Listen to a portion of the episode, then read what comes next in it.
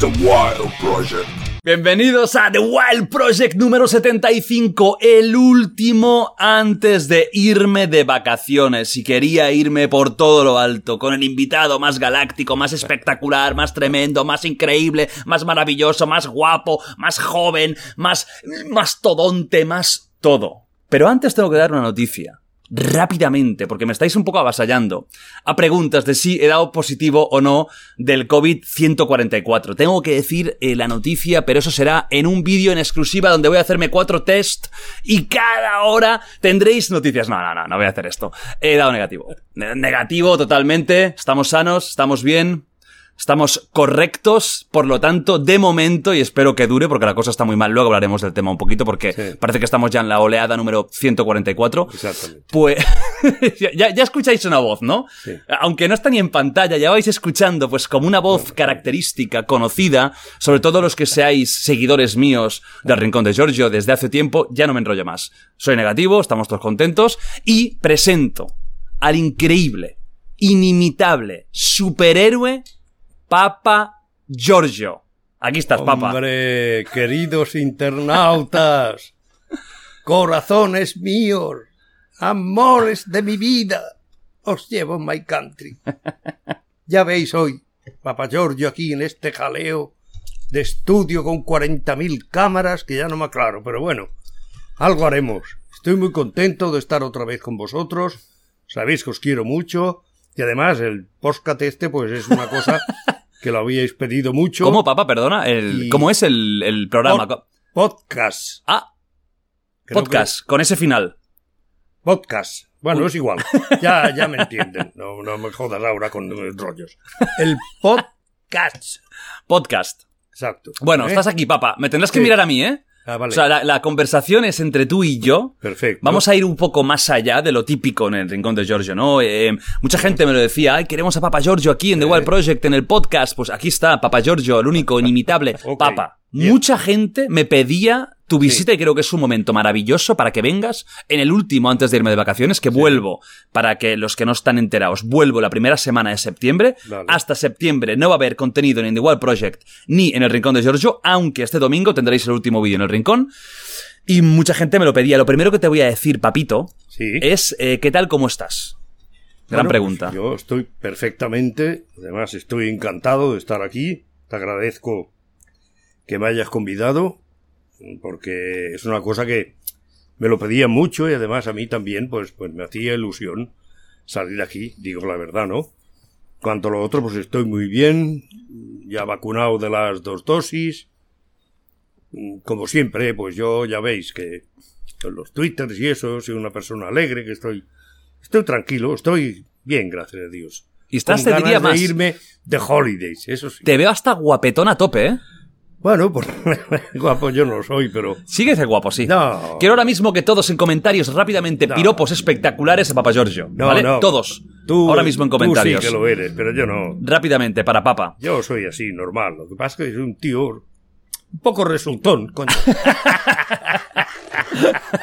Bueno, Papa, vamos, Bueno, vamos dime. con, con, eh, Sí. con, pues, con este podcast, ¿no? En el, que, en el que vamos, yo creo que a reír mucho, vamos a pasarlo muy bien, ¿eh? Espero, eso espero. Porque ya tenemos suficientes penas en el día a día, la gente sobre todo, que está muchos con problemas, y, y utilizan estos, estos programillas como el mío, ¿eh? Mm, para distraerse, pues vamos a darles un poco de distracción Claro, y de diversión. La, la vida hay que tener alegría, es que está muy jodida, está las- la gente mucho paro, hay hambre, hay, hay crisis, hay follones en todos los países.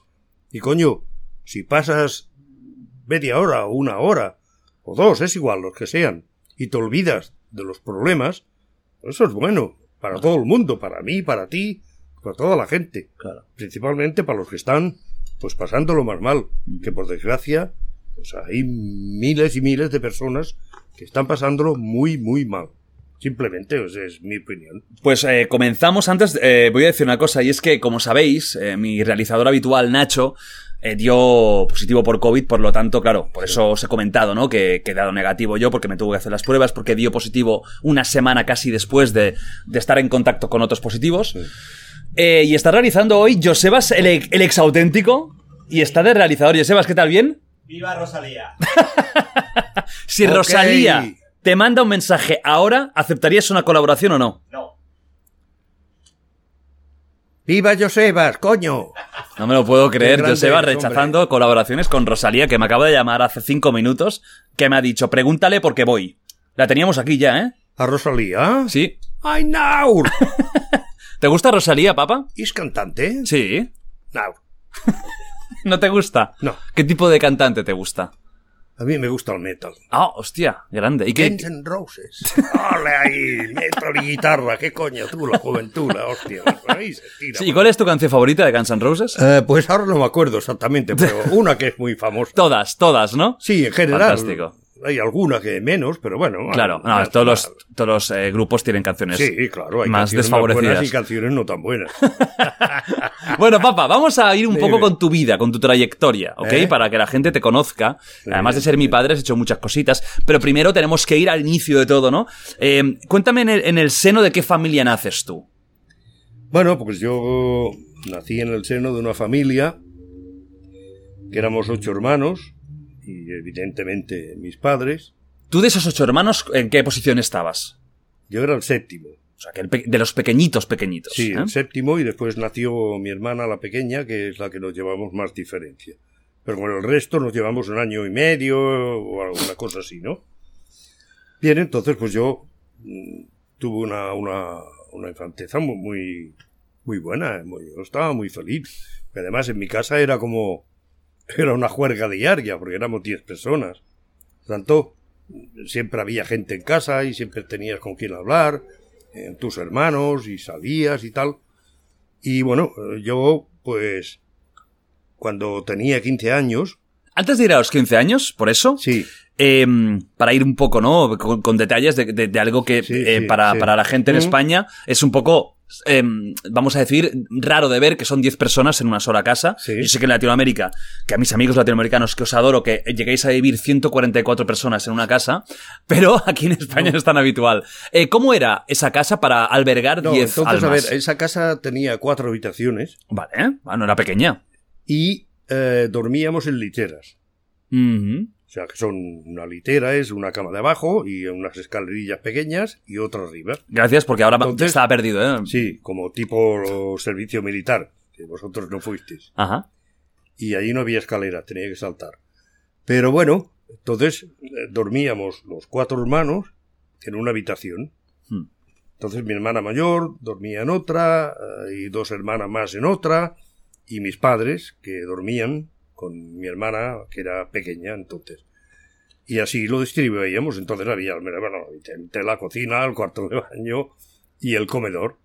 O sea que ¿Y comíais eh, todos juntos? no, porque, a ver, eh, cuando mm, yo, que yo me acuerde, ¿eh? porque claro, yo eh, soy de los más pequeños, pero yo recuerdo ya mis hermanas trabajaban, porque se trabajaban, empezaba a trabajar muy joven entonces, con 14 y 15 años. Entonces, claro, ellas se iban, comían a las 12, es que mi madre, pobre, eh, para hacerle pobretica. un monumento y tenerla en el cielo. Pues hacía la comida, se hacía el bocadillo, después a la una llegaba otro hermano mío que comía, eh, nosotros eh, al cole, que si los bocadillos para la merienda, bueno, etcétera. Claro. O sea, se pasaba prácticamente la vida en la cocina. Pobre. Pues claro, para 10 personas, pues imagínate. Pero bueno, yo lo que recuerdo con mucho cariño de cuando yo era un crío, entonces me gustaban mucho, ahora no. Pero me encantaban las fiestas de Navidad. Ujú. O sea, cuando se ponía el Belén y llegaba Navidades y Nochebuena y tal, y estábamos los 10 reunidos. Y entonces yo me acuerdo que tendría, no sé, pues, nueve o diez años o así. Mi padre ya me decía, ah, Jorge, canta tus canciones. Y yo, bueno, yo me las inventaba, inventaba ya unas canciones navideñas. Pero bueno, cuatro tonterías, ¿no? Pero tú ya tenías inventiva, ¿no? Como esas Sí, sí, historias sí, que de, inventas en eh, Twitter de las abuelas, sí. que luego hablaremos de ello, ¿no? De, tu Twitter y de, de tus Eh, shows. Yo de joven Ya lo tenías un poco en la sangre, siempre, eso, sí, ¿eh? porque además eh, me gustaba mucho y, y mi hermano pues, también me ayudaba y entre los dos pues montábamos allí un show y lo pasábamos fantástico. O sea, Ujú. disfrutaba muchísimo. Qué bueno. Pero bueno, entonces ya te vas haciendo más mayor. Yo estudié comercio. Antes una cosita, Dime. antes de ir a- ya a la edad de los estudios y tal. em, en esa casa, 10 personas y cuántos baños. Uno. Hostia, a ver, papá, cuéntame por favor, porque tú además eres una persona que eh, te gusta ir a- al servicio bien, mm, muy puntual y con un cierto respeto Pues, al, al- a, digamos, bueno, a la a capota, ¿no? Entonces, también- en ese momento, un baño, ¿cómo era esa, esa locura? Si No, te estaba haciendo pero- caca, pero- ¿qué hacías? A ver, piensa una cosa. Que no estábamos siempre los 10 en casa. Bueno, pero aunque fuera seis, No, pero bueno, eh, coño, aguantarte. si no podías más, pues. pero había algún momento de tensión de llamar a la puerta, oye, mira, que no, puedo más. No, porque como íbamos un poco por horarios, ya se combinaba un poco. Ah, no vale. quiere decir que alguna vez, pues coño, alguno dijera, coño, a ver si acabas ya, Claro. que tengo que afeitarme o tengo que, que ir al lavabo o ducharme o lo que sea, ¿no? Por cierto, me acuerdo, en este famoso cuarto de baño, eh, y a la bañera, y había una cortina puesta así, y teníamos una, una, una estufa que era un plafón con una resistencia en medio. Y me acuerdo que aquel día podía haber acabado mi vida, Coño. Que estaba chorreando de agua, salgo para buscar la toalla y toqué el plafón y me pegó una descarga que me tiró hacia atrás, rompí, me cogía la cortina, rompió, rompí la cortina. Sí, sí, se fundieron los fusibles y bueno, estuve pues no ni ingresado ni nada, ¿no?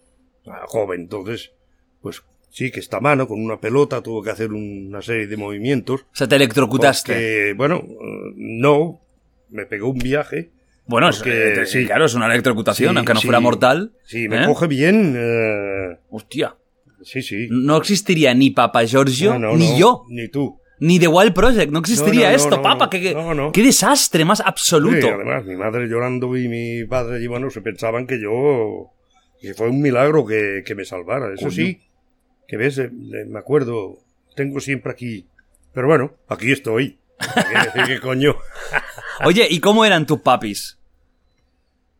Bueno, mira, mi, mi madre, un- yo tenía. La adoraba. La adoraba.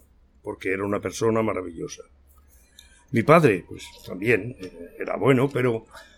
Padre era una persona. muy estricta. Eh, muy seria. ¿Eh? O sea, salías y te decía, pues a las 8 de la tarde aquí en casa todos.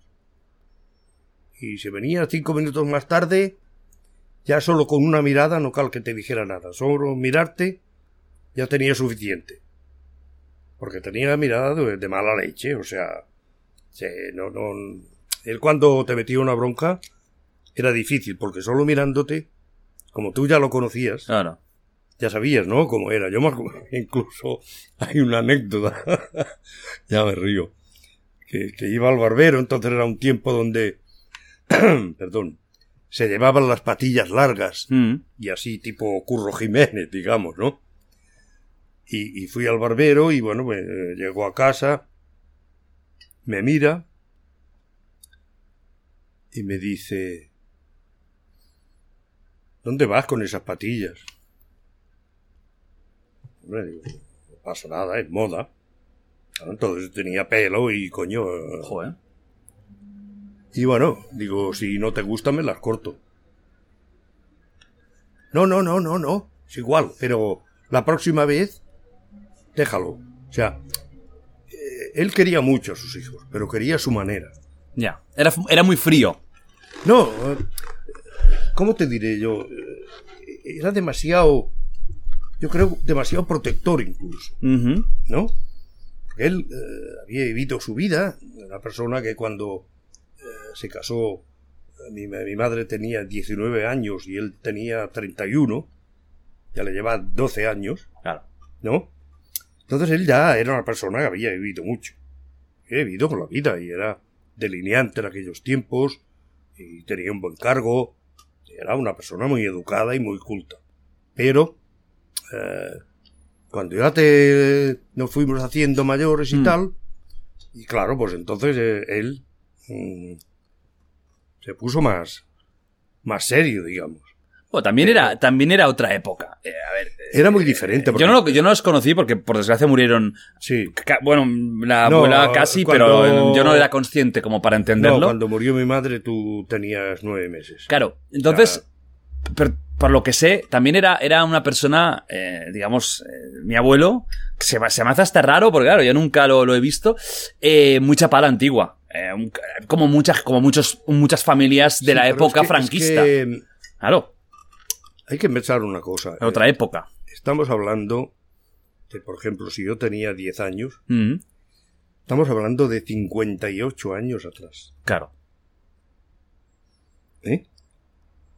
58 años atrás es, es un mundo como está hoy, con la tecnología que hay, con, con 50.000 canales de televisión, eh, con, con el cambio que hay, que es continuo. Entonces era lenta, las cosas iban muy lentas. Y había mucha pobreza. Porque España había salido de una guerra. Te preguntaré, eso lo vamos a hablar después, cómo fue vivir en la dictadura. Tuviste la infancia en dictadura de Franco y viviste también el fin de la dictadura, transición, y te preguntaré por esa época cómo se vivía, ¿no? No, nada más perdonar por una Sí. cosa. Es que yo nací en el año 53. Antes de Cristo. Sí. Claro, eh, la guerra civil se acabó en el año 36. Sí, pero lo hablamos luego esto. Pero bueno. eh, luego, luego, después, luego me explicas un poquito cómo se vivía. Había mucha miseria. En fin. Exacto, en cuanto a cómo era España en esa época. lo comentamos. Venga, eh, sí, te, te veo un poco seco, fantástico. Además, eh, piensa que es una taza de tu grupo favorito, Pantera. Sí, Que es. es el Pantera, bueno. ¡O el tigre! Uy, joder. Un grupazo para ti, ¿verdad? Bueno, a mí- Cowboys from Hell siempre. Sí, yo no, no tengo problema. Bueno, escúchame. Dime. Seguimos con tu infancia. Entonces Bien. tú, bueno, pues además de tener 500 hermanos, claro, tú tendrías pues Sí. tu grupillo de amigos. ¿eh? Sí, ¿Y tanto. tú cómo eras de niño y cómo era tu grupillo de, de, de coleguitas? Bueno, nosotros, yo tenía, eh, éramos tres, tres amigos, pero amigos, amigos. Aquello que, si tenías cuatro pesetas, en aquella época, claro, no existía el euro, ¿no? Pues te lo repartías y, en fin, eh, y jugábamos mucho en la calle, claro. Y no había parques infantiles, ni había historias. ¿A qué jugabais? ¿Qué, ¿Cuáles eran Pues los...? uno de los juegos que hacíamos ¿Cuál era el Pokémon de tu época? El Pokémon era, ¿sabes cuál era? Era coger una chapa, Ojo, ¿eh? ¿Eh? por ejemplo, para entendernos de una botella de Coca-Cola, Sí. de cristal, ¿no? Sí, sí. Cogías la chapa, la ponías en el bordillo de la acera, ¿m? si es que había, y si no en la acera, y con el dedo, así, le ibas dando, Ajá. a ver quién ganaba. Te quedaba el dedo hecho pedazos, porque claro, tenía las puntillas aquellas Claro, que lleva sí, el, sí. Eso corta. Sí. Y después jugar a pelota, había un tiempo que teníamos una pelota que era de trapo, hecha con, con trapos. Hostia. Bueno, y, y es lo que había. Claro, no había televisión, no había nada. Por lo tanto, eh, lo que salías con los amigos, te lo pasabas bien. Eso de cuando más críos, ¿no? Cuando ya, ya te lo explicaré, cuando ya fui ya más, ya tenía otra edad, pues Mm. era diferente, porque claro, Sí, pero yo hablo de niños, ¿no? De niños eran juegos en la calle. Sí, sí, sí, es que... Pero antes no, en, en- en- cuando salíais no es como ahora, ¿no? Por ejemplo, ahora ver un grupo de niños pequeños por la calle no se ve por, por tema peligrosidad. Sí, en ese exacto. momento sí, ¿no? No había problema, ¿no? Podíais No, es estar que tú piensas que, tranquilamente. que no había coches prácticamente. O sea, el que tenía un coche es porque era, era un- el tío rico. Pero habían cuatro o cinco. Es que, es que tú estabas, y además, eh, la, la mitad, no, la mitad.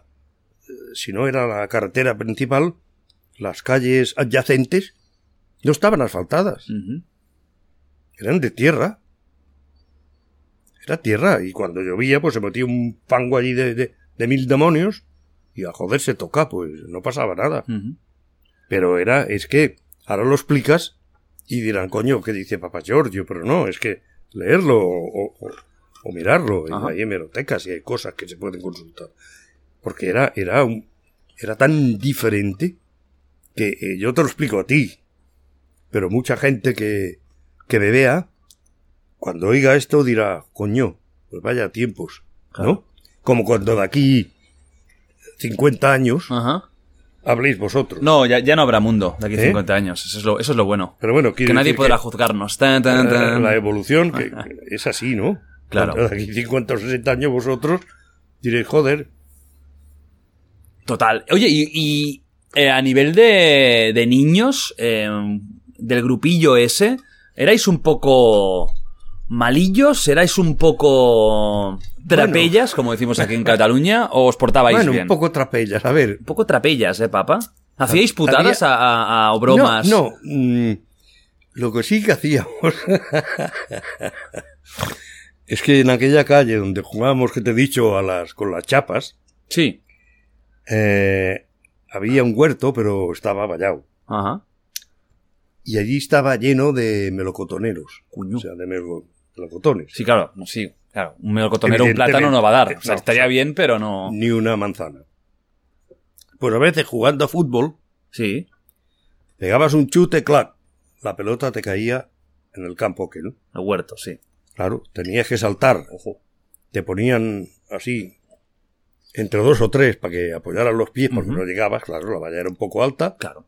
saltabas, cogías la pelota, pero aquí en la camisa te metías ocho y diez melocotón. Ah, mira lo que cabrón. O sea, aprovechabas para hacer un poco el 2 por 1 ¿no? No todos, o sea, Recuperación de balón más un extra por, por, por la peligrosidad del salto. claro. Y un día Uy. estábamos, yo estaba dentro con otro amigo y, y oímos, saliros, saliros, que viene el amo. Uh, hostia. Y había como uno, uno, unos encima de la valla, como uno- unos alambres, ¿no? Para que te pincharas y no, porque pero eran altos, pero como éramos pequeños, pues te infiltrabas.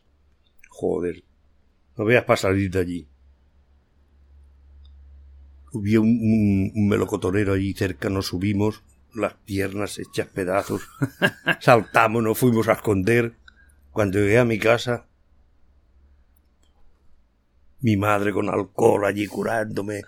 Digo, no, no, no, no, digas nada, papá, porque ella siempre tapaba muchas cosas. ¿no? Claro, claro, Lo que pasa claro, a claro. las madres, pero bueno, eh, son recuerdos que, que son bonitos. mira. Oye, y además de ser un poco trapellas, ¿no? Sí. Entramaliats, em, en el colegio, Sí. ¿no? Yendo al colegio de esa época, ¿cómo era, ¿cómo era el colegio de cuando tú eras pequeñito? Sí, Muy eso, estricto, bueno, entiendo, ¿no? eran- Lo que es inimaginable hoy en día. No, A ver, ¿cómo era? ¿Era difícil? ¿Era estricto? Cuéntame, cuéntame un no, no, poquito el o sea, colegio. el colegio eran colegios, eh, si eras per- personas normales, que no tenías dinero, dinero, eh, trabajador, para entendernos, Sí. Pues ibas a un colegio nacional del Estado.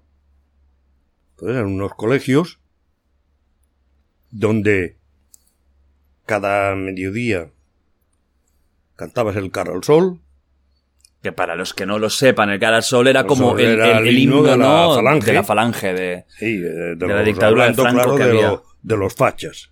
¿Mm?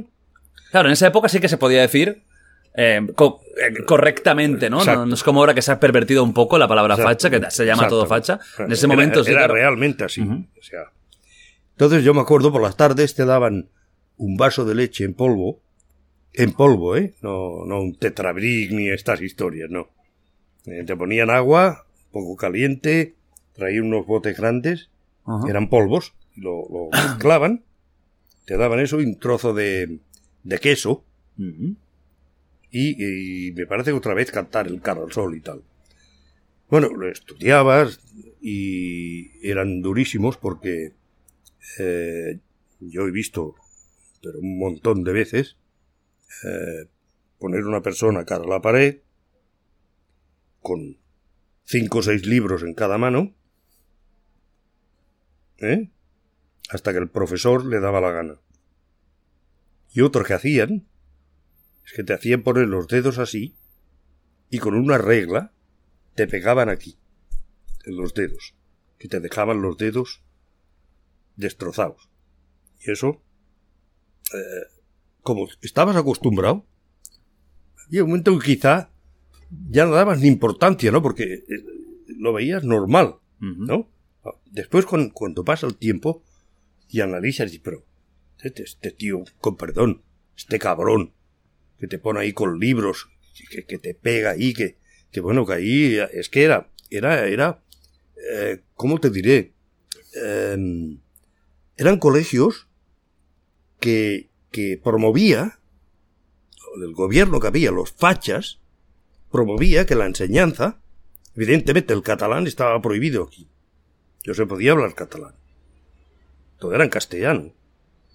Incluso hasta ridículo, porque había un bar aquí en Manresa que llamaban el bar Perdiu, la Perdiu, que es la perdiz en castellano, y le hicieron cambiar el rétolo, el, el rétolo por bar la perdiz. O sea, era lo que había.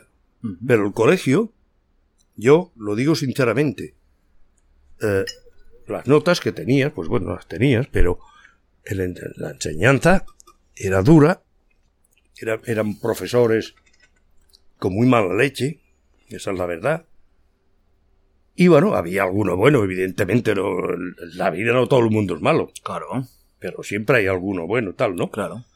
Pero venía el director, que era un cabrón el tío, y si alguna cosa en alguna clase no iba bien o tal, o te habías pasado un pelo, o cinco, seis, o siete u ocho, Ujú. protestabas un poco, pues la- ya la tenías liada. Y avisó carta a tu padre o a tu casa, avisando, y bueno, y Dios te libre que faltaras un día, porque si no lo justificabas, eh, era capaz de venir la Guardia Civil a buscarte casa.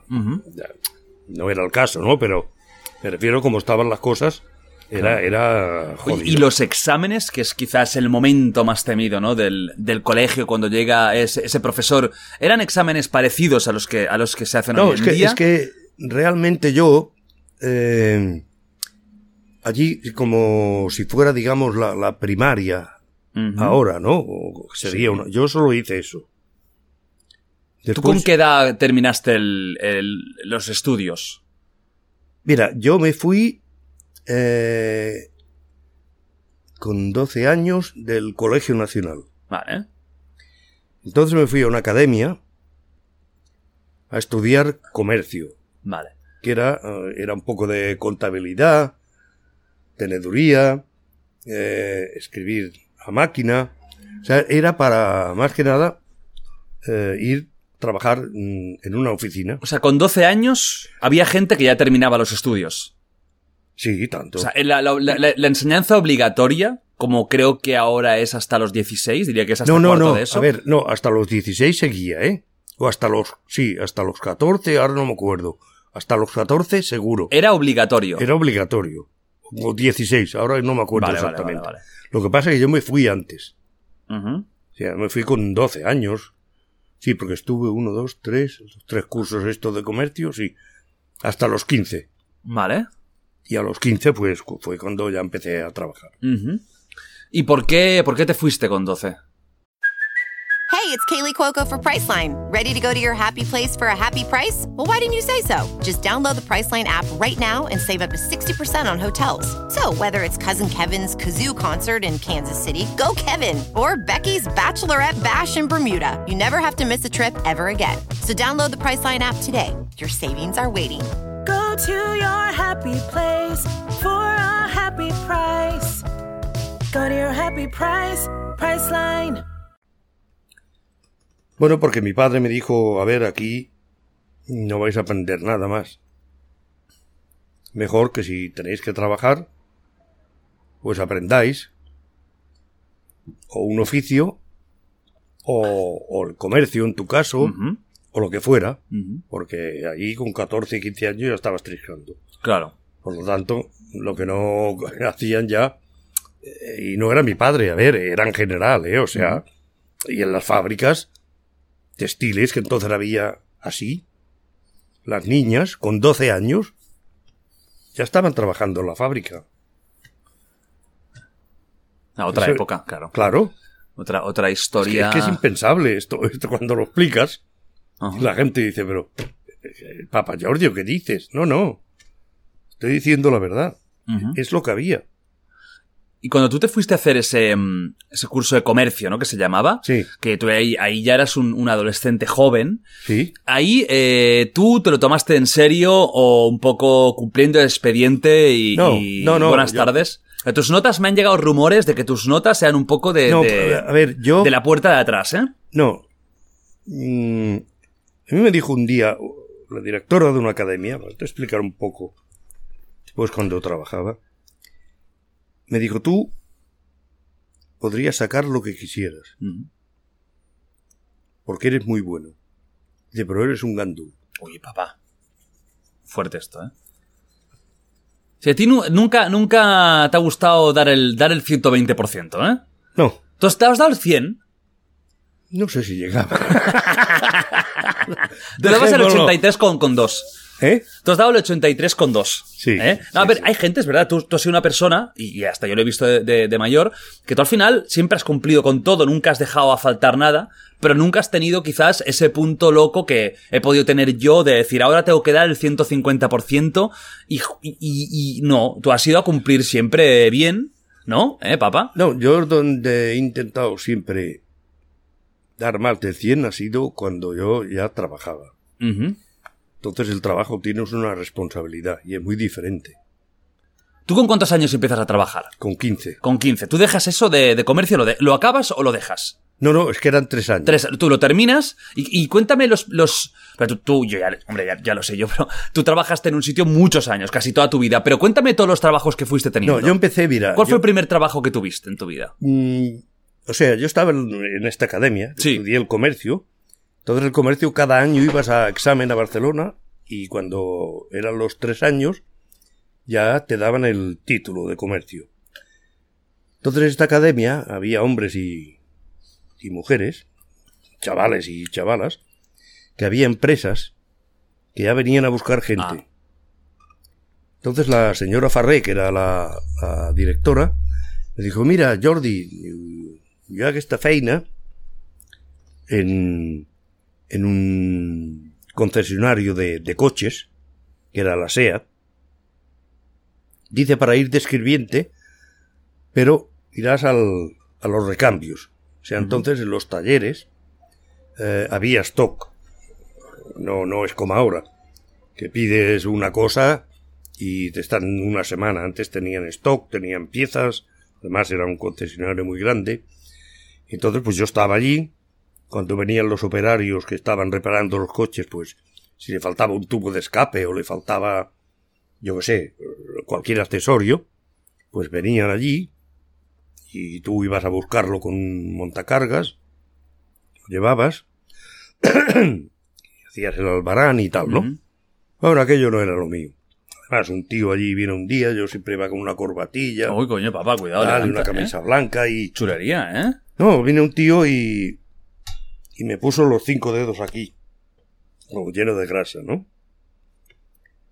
Y yo tenía muy mala hostia. mm, bueno, mucho genio más que, que mala hostia. Y había un trasto así que era, que era metálico, Mm. que entonces donde hacías el albarán, y una copia quedaba allí, y una se la llevaba el mecánico. Pues cuando me hizo esto, cogí el, el trasto aquel Uy. Y se lo tiré. Bueno, papá. Hombre, pero esto es una... Esto es, una- es Papá George, yo he salido del Bronx. No, no, porque aquel tío ya me había hecho un par de, un par de cosas. Eh, bien hecho. Y, y- y un buen tortazo no le hubiera No. ido mal, ¿eh? Y entonces llegué a casa, se lo dije a mi padre y me dice que había, hacía poco había pasado un infarto. Ya vendré yo contigo, de que no, tú no vengas conmigo, esta tarde voy yo. Hablé con el amo, sobre todo, no te vayas, que tal y cual. Pero me fui, Vale, te fuiste. me fui. Después trabajé, eh, sí, eh, trabajé en, el- en un sitio que era el doctor Andreu, le llamaban el Pastilletas. A ver si vas Que a allí- meterte aquí en el negocio ilegal de... no, no, no. de narcotráfico No, era, era catalán. Un, un almacén de medicamentos que al- por mayor y repartían los medicamentos a todas las farmacias. Ah, bueno. Entonces hacían los pedidos y te daban tal, había unas... Fin, que ahí estuve 10 meses Vale. y después al final me fui a trabajar en una mm, empresa Ajá. eh, que era una empresa de, mm, de medicina de empresa. O sea que, que las empresas que, que tenían menos de 250 trabajadores, Ujú. que no tenían servicio médico propio, esta- era como una mutua. Vale. Esta mutua hacía las revisiones anuales. Ajá. Y en fin, yo pues iba allí con una furgoneta y yo hacía las fichas y rellenaba y tal. Y entonces por allí eh, también visitaban. Había ocho o diez médicos. Hostia. Sí, sí, yo eh, me acuerdo que yo tendría entonces, sí, unos 17, 18 años. Que yo tomaba la presión a la gente. Hostia. Cogía el fonendo, que es el aparato este que lleva aquí. Sí. que Es lo que te ponen aquí. Ajá. el, el aparato y, y tomaba la presión y venía gente mayor y, y- y yo le- pues les cobraba, no sé, me acuerdo, si una peseta o lo que fuera, ¿no? En medio de la cara. Y, coño, no.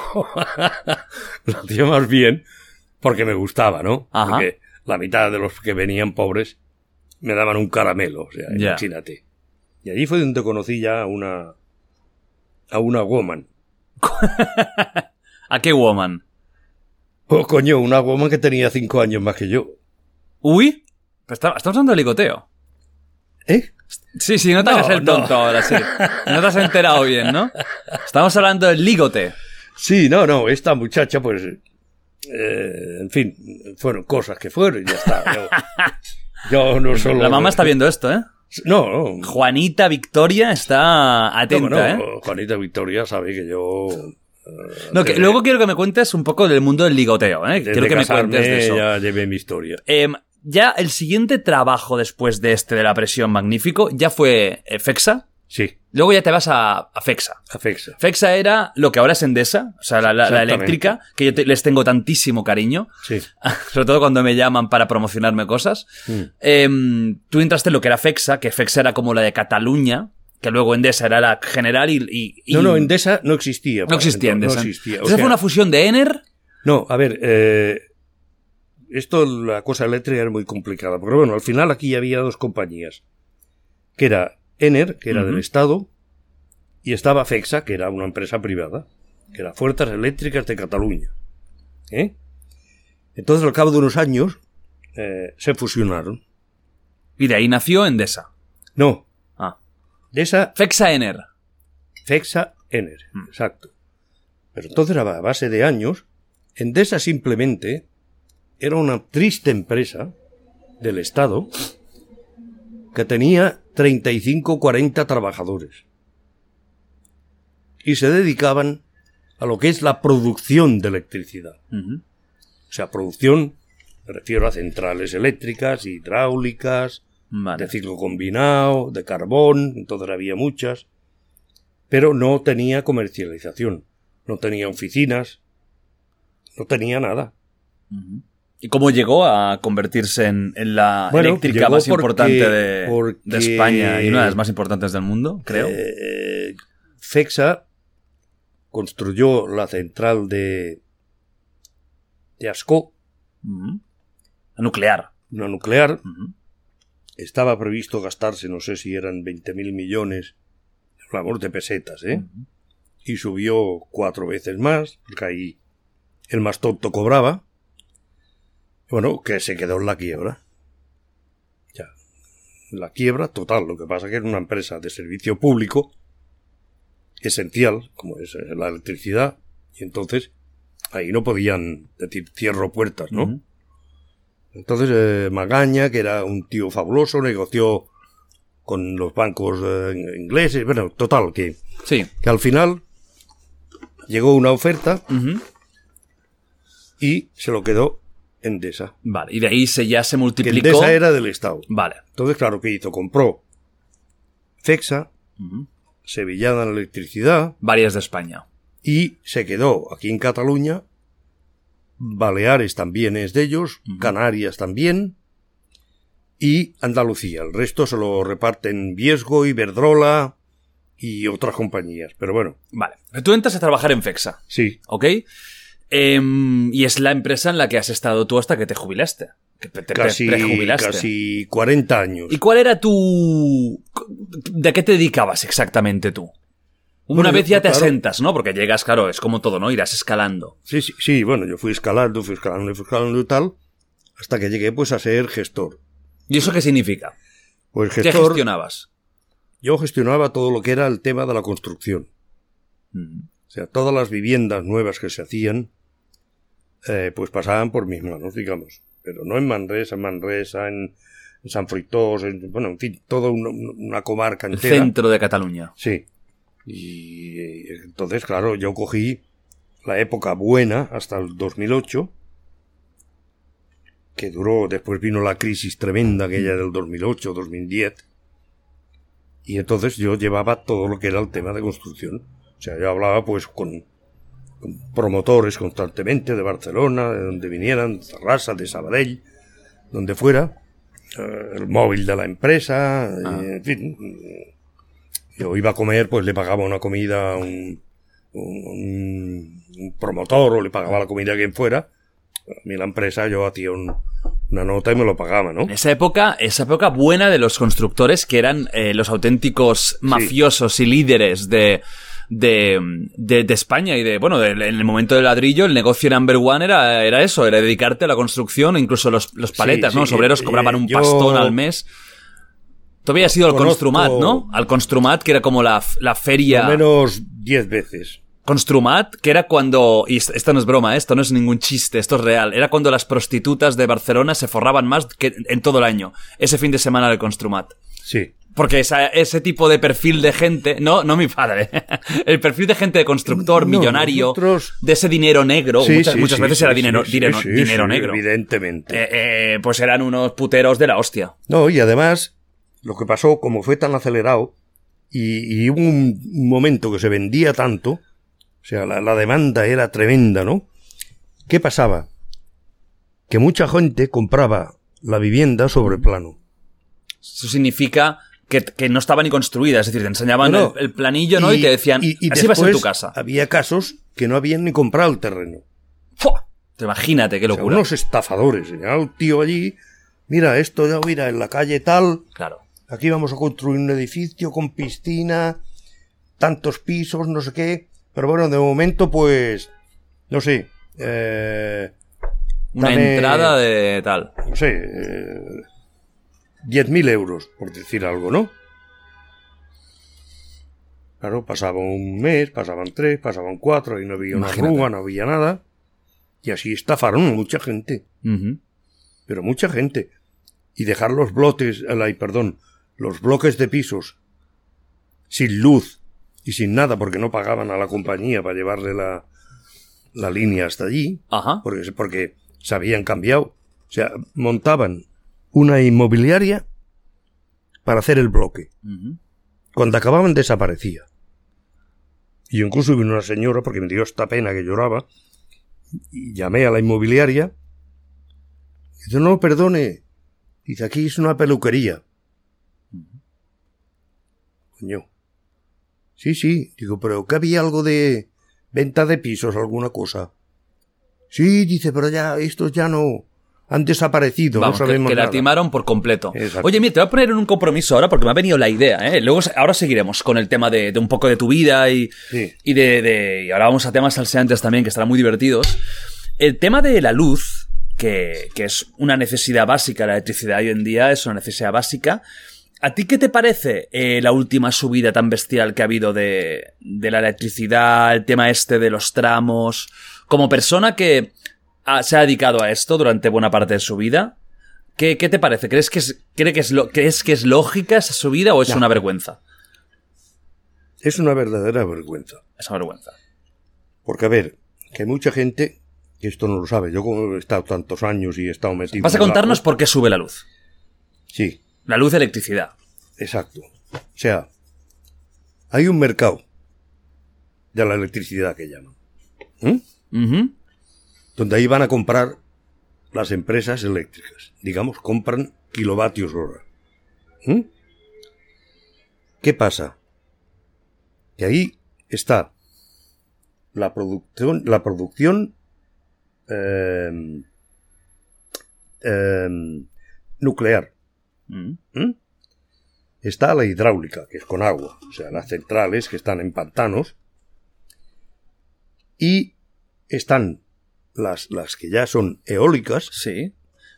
y lo que es el tema, pero de placas solares. Una no pregunta estamos- referido a este mercado. Estas centrales atómicas, eh, bueno, nucleares, Sí. em, tal, ¿son privadas Sí. o son de las em, energéticas? No. Son- pero o van pero aparte. Es que aquí hay una cosa, la, la- digamos. O sea, ¿Endesa tiene centrales nucleares o tiene centrales hidráulicas sí, o no? sí, sí, tiene. Entonces ahí ya no tiene que ir al mercado porque ya es suyo. No, pero es que el mercado Ujú. Es de red eléctrica española, que es del Estado. Eso es público. Eso es del gobierno. ¿Vale?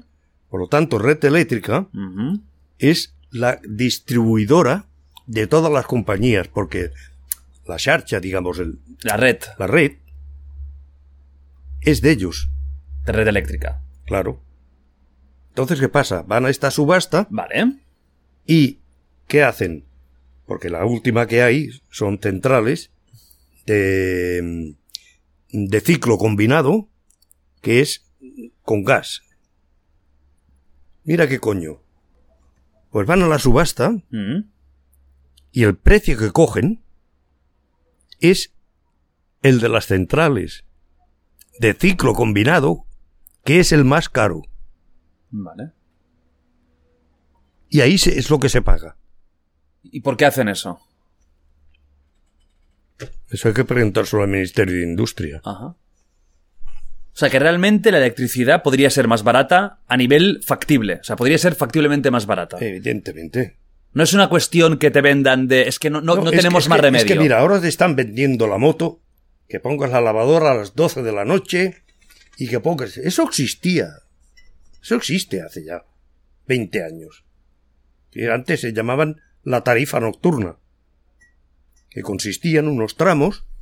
Tenías un contador de triple tarifa, quiere decir triple tarifa que es de triple lectura, que había unos kilovatios que eran eh, llano, valle y los nocturnos. Y ya está. Entonces, tú pagabas según lo que consumías. Consumías de noche, Menos. tenías un descuento de un 55%. Consumías durante las horas del día, tenías un recargo del 3%. Vale. Pero empezaba a las 10 de la noche. Ujú. Pero si tú vives en un bloque de pisos, No puedes hacer ¿qué ruidos. cojones vas a poner la lavadora a las 12 de la noche? Claro. Entonces, ¿tú crees que el motivo que, que de, de esta subida última, que de hecho cada mes se están dando nuevos récords históricos de que Sí, es el sí, mes sí. más caro, ¿no? Digamos. sí. Entonces, esto para ti ¿Eh? es un- una forma de recaudar más dinero para el Estado, para entendernos. No. Para ellos. Para ellos, ¿quiénes ellos? Para las empresas. Eléctricas. Claro. ¿Y por qué el Estado permite eso? ¿Crees que hay intereses comunes? Evidentemente. Bueno, de hecho, Eso es clarísimo. hay unas puertas giratorias entre las eléctricas y esto es histórico y los gobiernos tremendos. Eh, Puerta giratoria significa que cuando tú te vas de un sitio te recolocan en otro de poder. Coño, esto pasa mucho en la eh, política, ¿no? Ahí está eh, la Cebes, aquel del ministro del PP, Mm, que cuando pasó lo de ETA, que no fue ETA, que fueron de los, de los árabes, mhm. este tío está en Iberdrola. Muchos. El Felipe González colocado. El otro, ¿y cuántos ha habido? Un montón. Un montón. Pero claro, es un poder tan grande porque además lo, lo, lo chocante de esto es que la gente, que no puede ni pagar la luz, joder, y salen los tíos, pues este semestre eh, dos mil millones de beneficios. Claro. Entonces, Entonces tú dices, coño, eh, eh, ¿qué pasa aquí, no? ¿qué crees tú? ¿Cuál crees que sería una posible solución? ¿Privatizar más la red de distribución eléctrica? ¿O privatizarla completamente? Eso está clarísimo. O sea, tendría que desaparecer el control del Estado de la red eléctrica, No, no. distribución. tendría que ser estatal. Ah, no, Del entonces- Estado. Entonces dices totalmente al revés.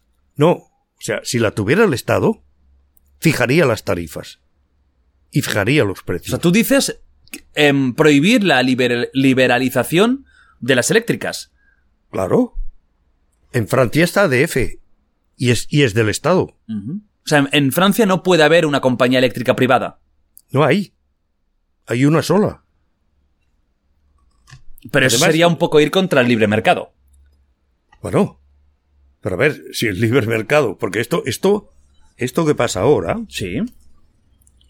esto lo metió Aznar, que el tío es muy puta, y dijo, bueno, cuando Europa y tal, nada, los primeros a liberalizar, venga, al mercado, todas las empresas, todo fuera.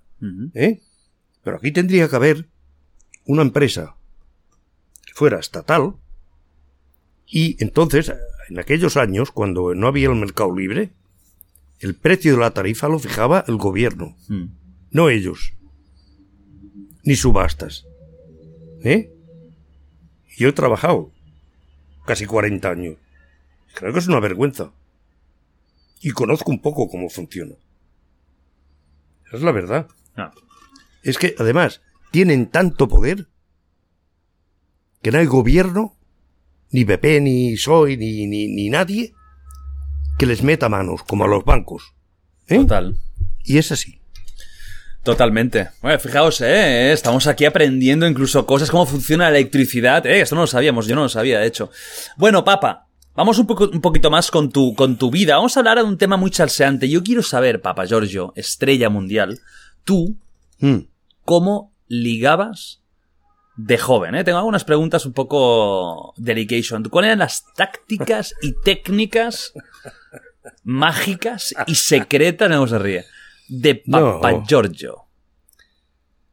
No, a ver, a ver, yo, yo de jovencillo, claro, también, cuando iba a la academia, principalmente esta que te he dicho, ya, ya, como había chavales y chavalas, pues Ah, ya tenías tus rollitos, ¿no? Claro, ahí no había Tinder, ni móviles, ni Instagram, ¿Qué ¿eh? coño? Ahí era palo seco. Y si le pegabas un beso a escondidas, pues la faena que tenías, coño. Ahí yendo para el lavabo, escaqueándote. cuidado, ¿eh? Porque... Papá, pero esto es, esto, es, esto, esto es ser un Casanova absoluto. No, yo lo intentaba, pero claro, había a veces que fracasabas y había veces que la vida, la vida se aprende a base de hostias, No, está claro. claro. No, no, yo, bueno, pues entonces ya cuando ya empecé a tener ya 18, 19 años y, y claro, es que en Manresa no había discotecas. Había un, un espanto que le llamaban el Vestales, Ajá. que, eh, bueno, discoteca. Había un tío allí con, una, con un tocadiscos Hostia, ojo. y dos bafles grandes así, Ajá. Y cuando entrabas te ponían, como los corderos, ¿no? Te ponían... Bueno, eso lo hacen también ahora, ¿eh? Te meten el sello ese de la vergüenza. sello, con el tampón aquel. Que luego pam, puedes ¿no? saber si alguien es guarro o no, por si tú quedas al día siguiente con esa persona y No, lleva aún la mano sucia y dices, nen, la ducha no. existe, ¿eh? Pero ¿sabes cuál era el problema, coño? A ver. Si no, ten- 17 tenía yo. Que cuando llegaba a casa Sí. tenía que estar así con la mano, Hostia, para no se enteraran de la fiesta. porque mi padre si veía, coño, ¿dónde has ido y tal? Ya últimamente ya no se metía tanto, ¿no? Ah. Eh, Bueno, al final mi padre murió cuando yo tenía 18 años. sea que- Pero bueno, y mi madre allí con alcohol Pobre. Y a ver, tú, ibas por la, por la, por el guateque o lo que fuera, ese espanto, y tú veías un objetivo, dices, esta, esta chica me ha, me ha conquistado. ¿Cuál era la táctica, no? ¿Cómo, cómo se acercaba A ver, Papa Giorgio Predator? Mi táctica siempre, siempre había sido tranquilo. y observar, mirar un poco. Coño, aquella parece que, no sé, das un par de vueltas, pero quiero decir que no te vean que vas de culo, ¿no? Desesperado. Ya, no, no, no, no, calma. Y entonces, coño, cuando veía, digamos, la persona que yo creía que, que me gustaba o lo que fuera, pues entonces lo intentaba. ¿Cómo era ese intento? O sea, ¿tú eras de bailar o le decías, ibas a saludarla? Sí, Porque hay veces, claro. eh, cuando estás en la música y todo, que lo que haces te pones a bailar al lado y a ver si salta la, la chispa, pero hay gente que no, uy, era- prefiere era- ir a hablar. Era muy ¿no? diferente porque ¿sabes qué pasa? A ver. Pero entonces allí la estaban sentadas en sillas. Ah, coño. Que era que, había el COVID también en esa época. No, por suerte. Era una, una previa. Eh, y no, eh, estaban sentadas. Y, y había un poco de lo que era, digamos, la pista, ¿no? De baile. Entonces, claro, tú tenías que ir allí donde estaba. No es que tú ya te fueras directo. Al menos yo, ¿eh? Y casi nadie lo hacía, ¿no? Porque era una cosa lo normal de que tú la fueras a buscar, ¿no? ¿Y qué, hola, qué tal? ¿Qué, qué estudias? Y no sé qué, y cómo te llamas, y... Y erais Bueno, originales en esa época, ¿eh? Sí, claro. Eh, sí, ¿y tú? Eh, ¿Qué trabajas? ¿Era estudias o trabajas? No, se preguntaba, ¿no? Pero bueno. ¿Y tú, tú decías la verdad o metías alguna trolilla por ahí, un poco bueno, de película? Siempre, siempre se mete algún viaje. Eh, el que no lo diga es un falso, ¿no? Metías ahí alguna historia, ¿no? Un poco más Claro, James sí, Bond. No, coño, James Bond no, pero joder, mira. Decías algún naur, naur, que no tocaba. Pero bueno, intentabas y... Entonces ahí la- el primer impacto, entiendo que esa, esa, esa misma noche o tarde, imposible besarse, ¿no? O sea, ¿Qué dices? Besarse. sí, ¡No! ¡Hostia! será dificultad. Era... eh, es que yo me río ahora. de- con la perspectiva de los años te ríes, ¿no? Ajá. Eh, y realmente, tú para dar un beso Sí. tenías que hacerlo escondido. Epa. Yo acompañé, esta era una muchacha que me gustaba mucho, que vivía en Santa Clara. ¿Por qué escondido? Estaba mal visto. Estaba mal visto. Estaba mal visto, vale, vale. vale. Y la dejaba en la puerta de su casa Sí. y su madre ya estaba en el balcón. ¡Ojo! ¡Coño! Claro, estaba controlando ahí. Moros en la costa. Claro. Y siempre quitaba la ropa. Yo no sé qué coño hacía. si tendía siempre, pero Qué cada vez que salía, eh, quitaba, yo creo que tenía algo y yo lo ponía ya y ya lo Sí, sí, descolgaba. de ¿no? quita y pon. Sí, pero bueno, era. Después ya, después más adelante ya fue cambiando, pero cuidado, ¿eh?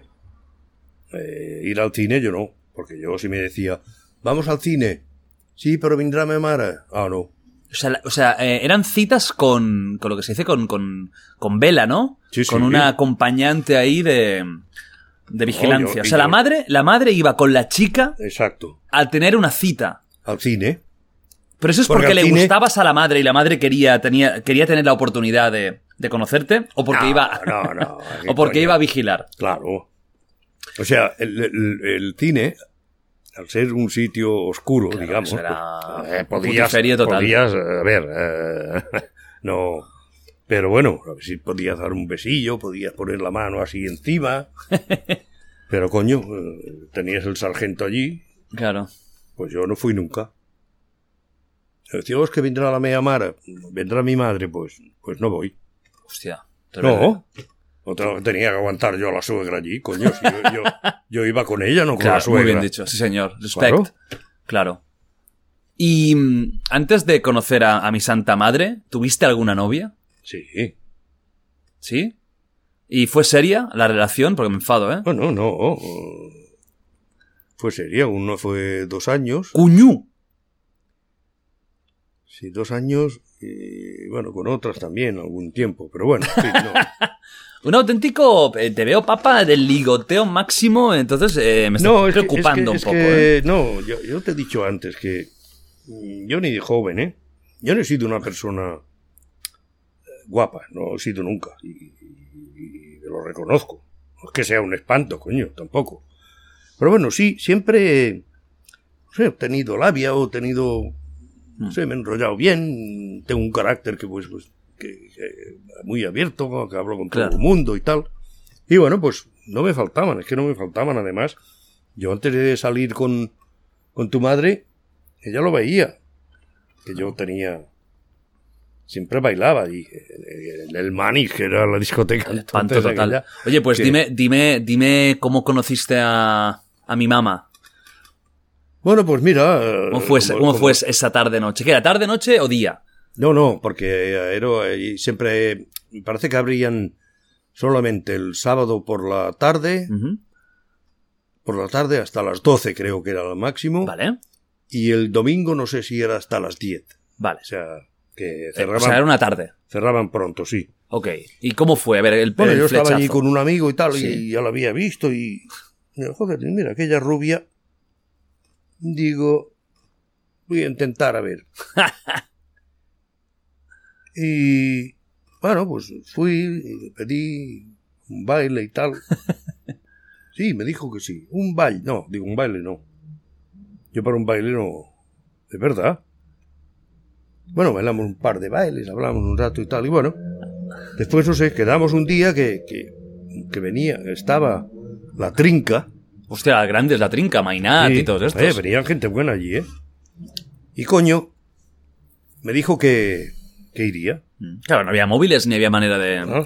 Y yo fui, pues De- fui de con mi quedar. hermano y el Josep, un amigo nuestro, de Ahí. Malagarriga, que éramos los íntimos.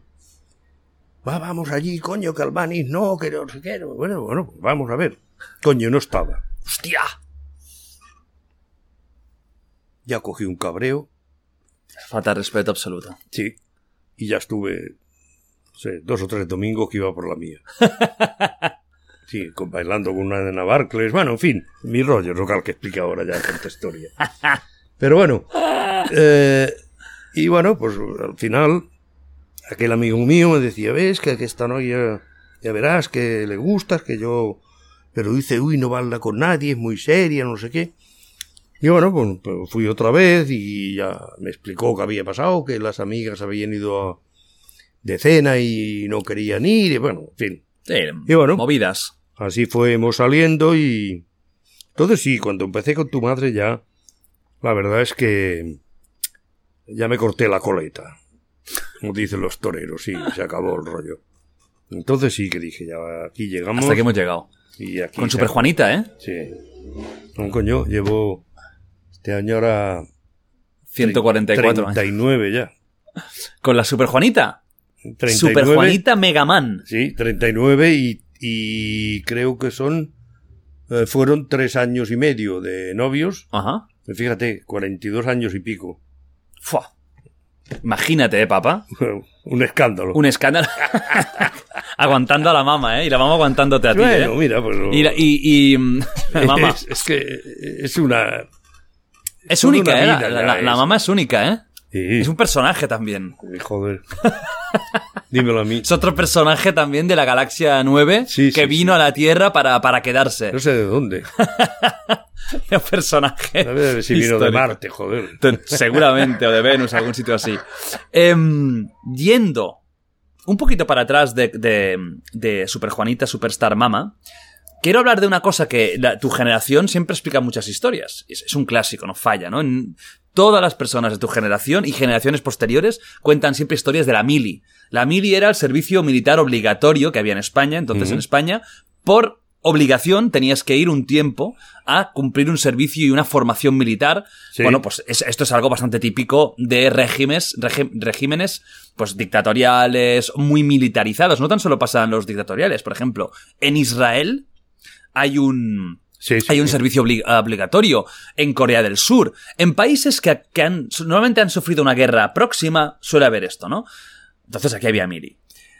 ¿Cómo fue la mili, papá? ¿Dónde te tocó? Y cuéntame alguna anécdota, alguna historia de la mili, que hay historias ver, siempre yo, muy buenas. Yo me fui al servicio militar, que era obligatorio.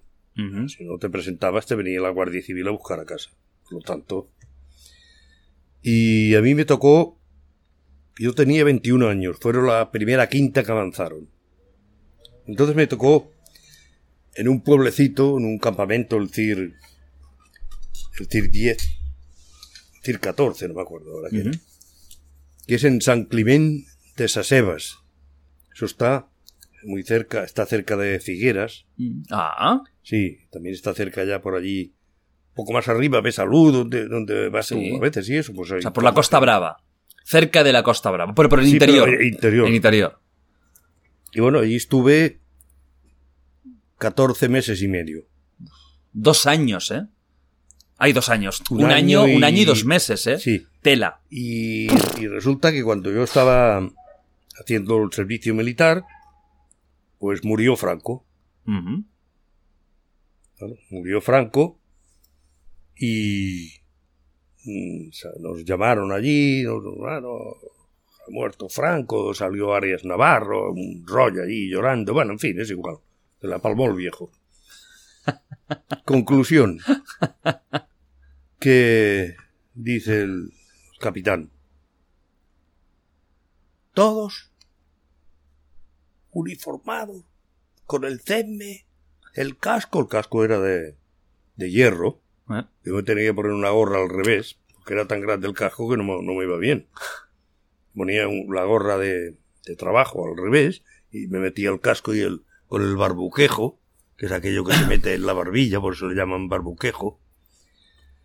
Bueno, el CEME, eh, todo descargados aquí hasta eso, la radio, bueno, todos a la junquera. Frontera con Francia. Entonces, claro, no había el Schengen, el Tratado de Schengen, ni había nada. Allí cada país tenía su frontera, ¿no? Y vamos a buscar el camión que nos tenía que llevar. mm. Sale el camión, joder. Y al cabo de 10 minutos, el camión estropeado.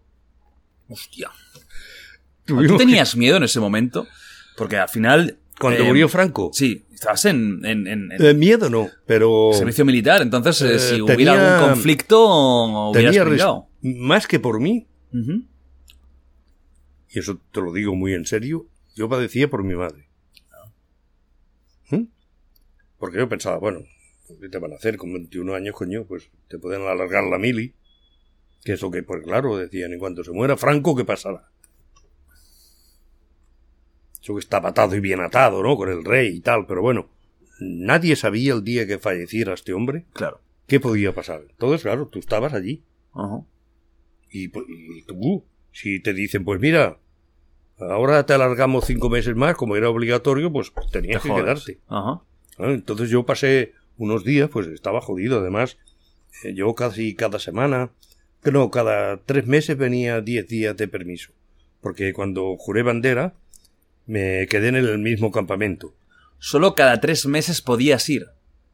No, estaba tres meses en la mili ¿Sí? y bajaba diez días. Ah, vale, vale, vale, vale. ¿Los fines de semana los teníais libres? Cuando era recluta, Sí. Después juré bandera y no, yo estuve seis meses más, hasta los nueve meses, Ujú. que hice 46 guardias. Hacía guardias en el campamento y guardias en el castillo de Figueras, Vale. castillo de San Fernando.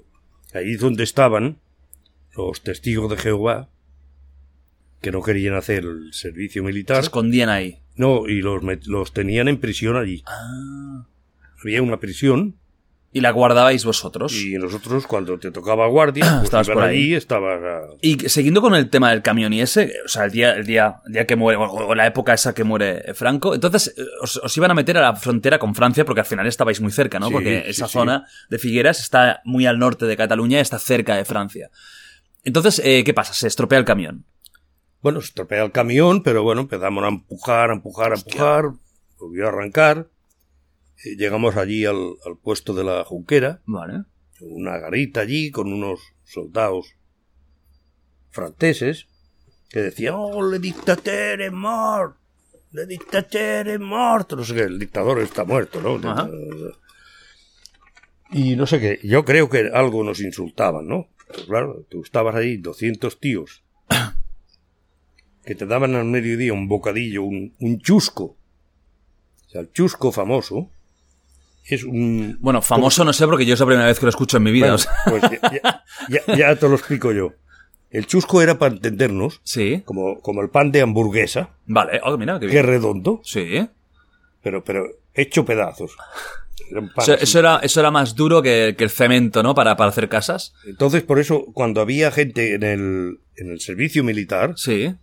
que había mucha gente que se le llamaba chusqueros, Ah, que eran verdad. cabos primeros, sí sargentos, o más bien hasta sargento o brigada. Eso sí que lo he escuchado. Tenientes ya eran de academia, la mayoría, y capitanes.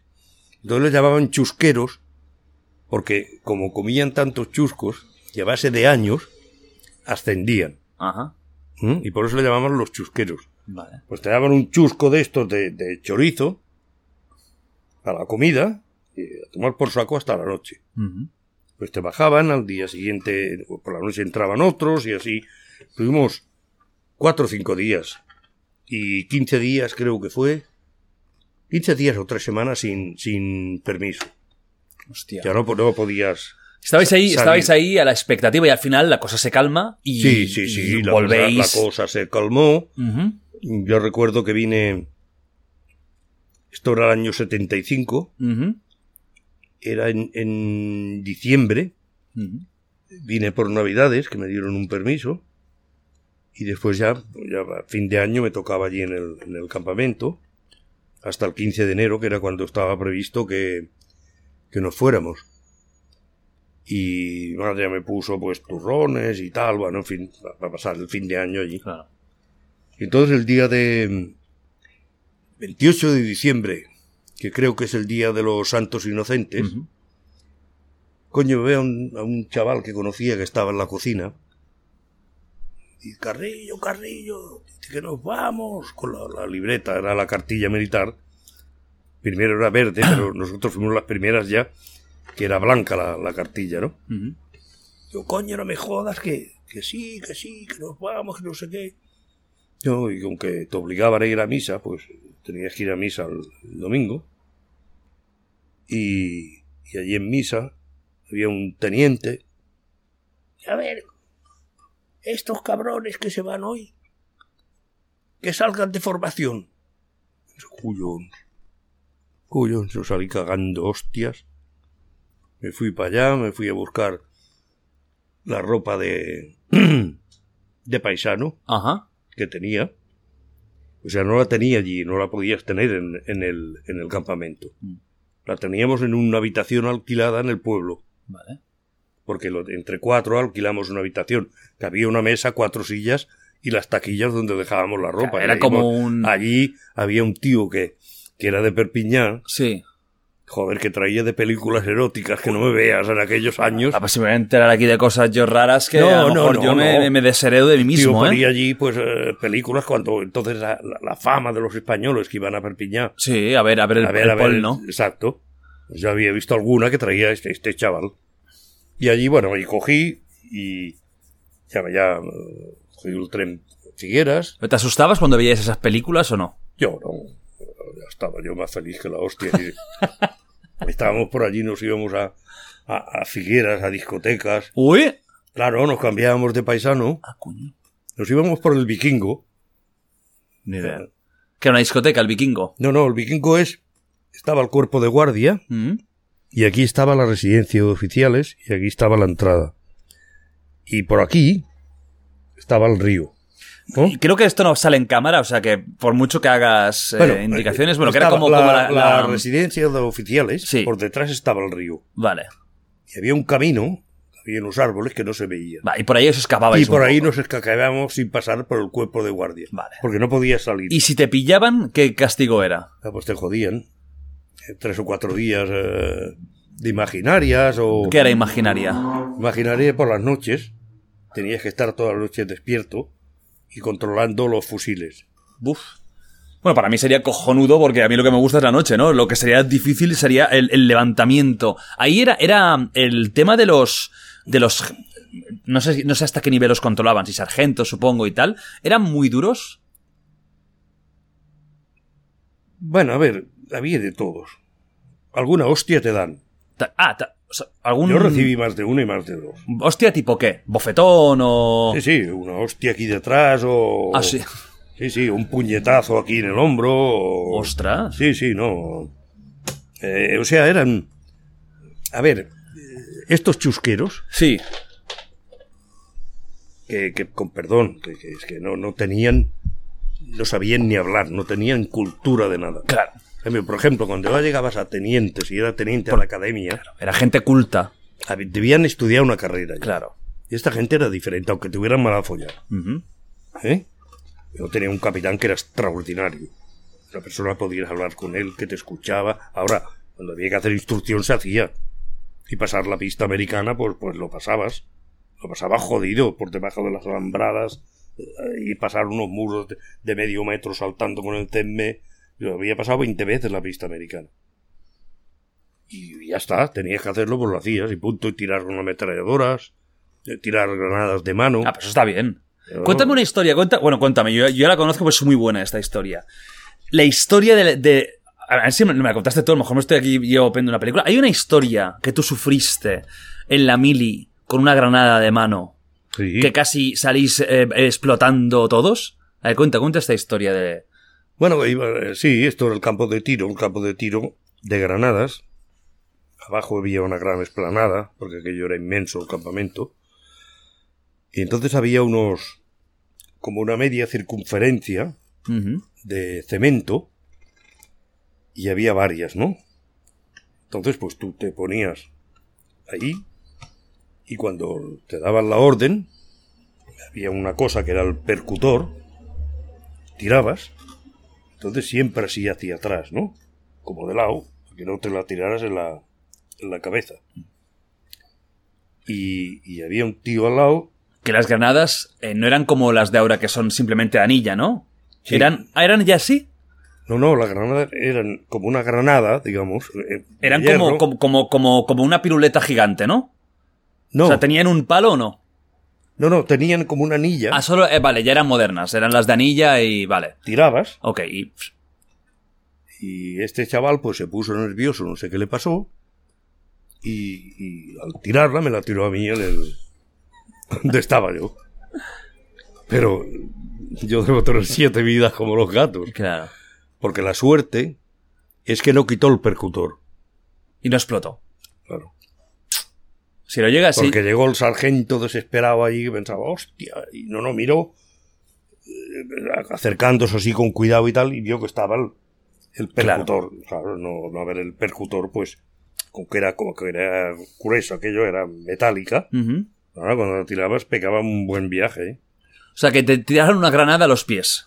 Sí, sí. Básicamente. Bueno, fue un fallo del pobre chaval. No, sí, sí, claro, no lo hizo. Hombre, Que se puso es que yo lo pienso, claro, tener en tus manos. Porque una cosa es disparar, pero tener en tus manos una- un, un utensil- un ut- utensilio que es explosivo y que lo tienes aquí y que puede explotar, aunque, aunque en teoría no tiene que hacerlo, claro, te- tiene que impresionar, ¿no? Ese Jodido, de- jodido.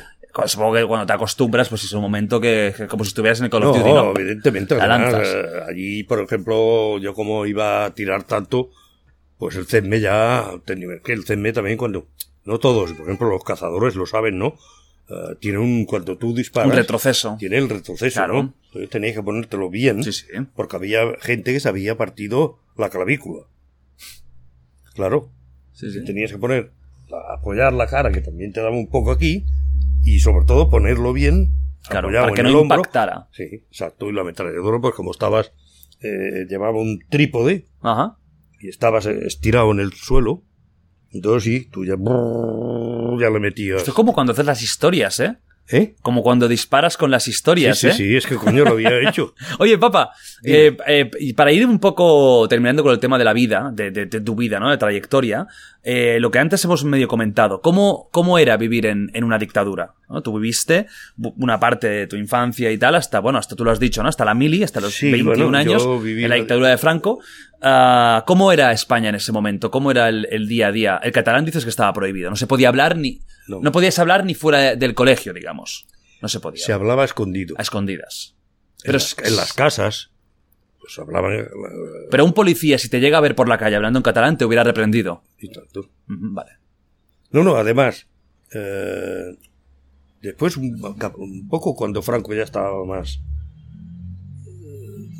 más jodido, digamos, se frenó un poquito, pero eh, tú estar tres personas y venir un tío de paisano, no sabías quién era, qué hacéis aquí los tres.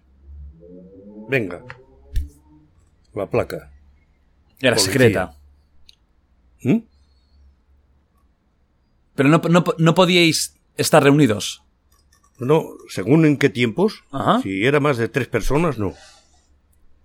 Entiendo que tres personas adultas, si son Sí, cinco sí, niños sí, no habría problema. No, no, no, tampoco. A ver, a ver. Es que eh, mucha gente dice, con Franco Se, se vivía bien, ¿no? Lo se típico. vivía bien si tú no te metías en nada. Ajá. Podías ir a los toros, podías ir al barrio chino a Barcelona, podías ir al cine, podías... Pero no, no hablabas de política. La delincuencia era nula casi en España. Siempre existe. Pero bueno, eh, yo recuerdo cuando esto de Franco, el famoso Lute, ¿no? Que, el que robó tres gallinas y bueno, que, que hizo una película y todo, ¿no? Sí, sí, sí. Pero bueno, no, no, claro, entonces había un... Cuidado que había un control que eh, yo cuando vino eh, una vez delante de mi casa, vino Franco, creo que venía de inaugurar el pantano de la Bahía, en, allí por Berga. Y a la gente que estaba fichada, que los llamaban rojos, que eran, que eran republicanos, que habían perdido la guerra, pero que no, no habían hecho, digamos, estaban libres, pero ese día los detenían. Y los tenían en comisaría hasta que Franco no se había ido. No, no que les, digamos, les hicieran nada, ¿no? Pero bueno, ahí de, de- te pegaban un saco de hostias por nada que te llevaban a la comisaría y... ¿A ti, a ti alguna vez te habían enganchado No, y te habían... no. no, nunca te habían Solo me pararon una vez porque yo estaba hablando con un profesor, me parece que te lo comenté, y yo gesticulo, tengo la costumbre, hoy no tanto, pero tengo mucha costumbre de gesticular con las manos. Y bueno, acabé que era el padre de un íntimo amigo mío, del Josep, y un trozo más para abajo, yo ya iba. Vienen para un coche con dos tíos, se baja del, del coche. A ver, eh, documentación. Digo, pues no tengo, no la tengo aquí. ¿Cómo? ¿Y dónde tienes la documentación? Digo, bueno, digo, es que hace muy poco que se ha muerto mi padre y lo tenemos en, en la gestoría. Que Están tramitando los papeles y tal. ¿Cómo te llamas? Fulano de tal. "Eh, bueno, vete con cuidado la próxima vez que te veas sin documentación. Te voy a pegar un puro que no veas. Yo creo que la libretilla que yo la apuntó Claro. más que nada para, para asustarte, ¿no? Porque, joder, a mí, yo jamás en mi vida he tenido antecedentes penales en nada. Y pueden mirar lo que quieran. Pero era, era, eh, no sé, la gente estaba acostumbrada ya. Y, y hubo una época final, que fue la, la famosa época del 600, cuando El coche. coche. Y bueno, la gente pues eh, empezó a ver más trabajo. Y bueno, las transiciones eh, siempre crean malestar. O sea, los perdedores son siempre lo- los, los jodidos. Eso está claro. ¿Mm? Y los ganadores, pues son los, los que los, los matones, los que creen que pueden, que tienen ellos ahora el poder y que ahora somos nosotros aquí, y los curas, todo lo que vino. En ese ¿no? momento tenía eh, la Iglesia Católica tenía mucho poder en España. Joder, y tiene. No, pero comparado con la época de Franco, menos. O sea, No. más en esa época, menos ahora. Evidentemente. Sí, sí. Que claro. Al final España, ahora mismo, si no me equivoco, es un, es- un estado laico. No, Sí, ¿o no es laico? es ¿Es, un laico? no, no. ¿O es aconfesional? No, no, es laico. Es laico. ¿Pero laico de qué? La iglesia no manda. Yo creo que cada vez menos, ¿eh? Tengo la sensación eh, que cada vez menos. También Yo el, no el sé qué poder. decirte. eh, la iglesia no tiene poder fáctico ya. No hace ni, ni deshace. Cada vez menos gente Mm. eh, va a la iglesia, va Bueno, a misa. porque, porque la gente se ha ido dando cuenta.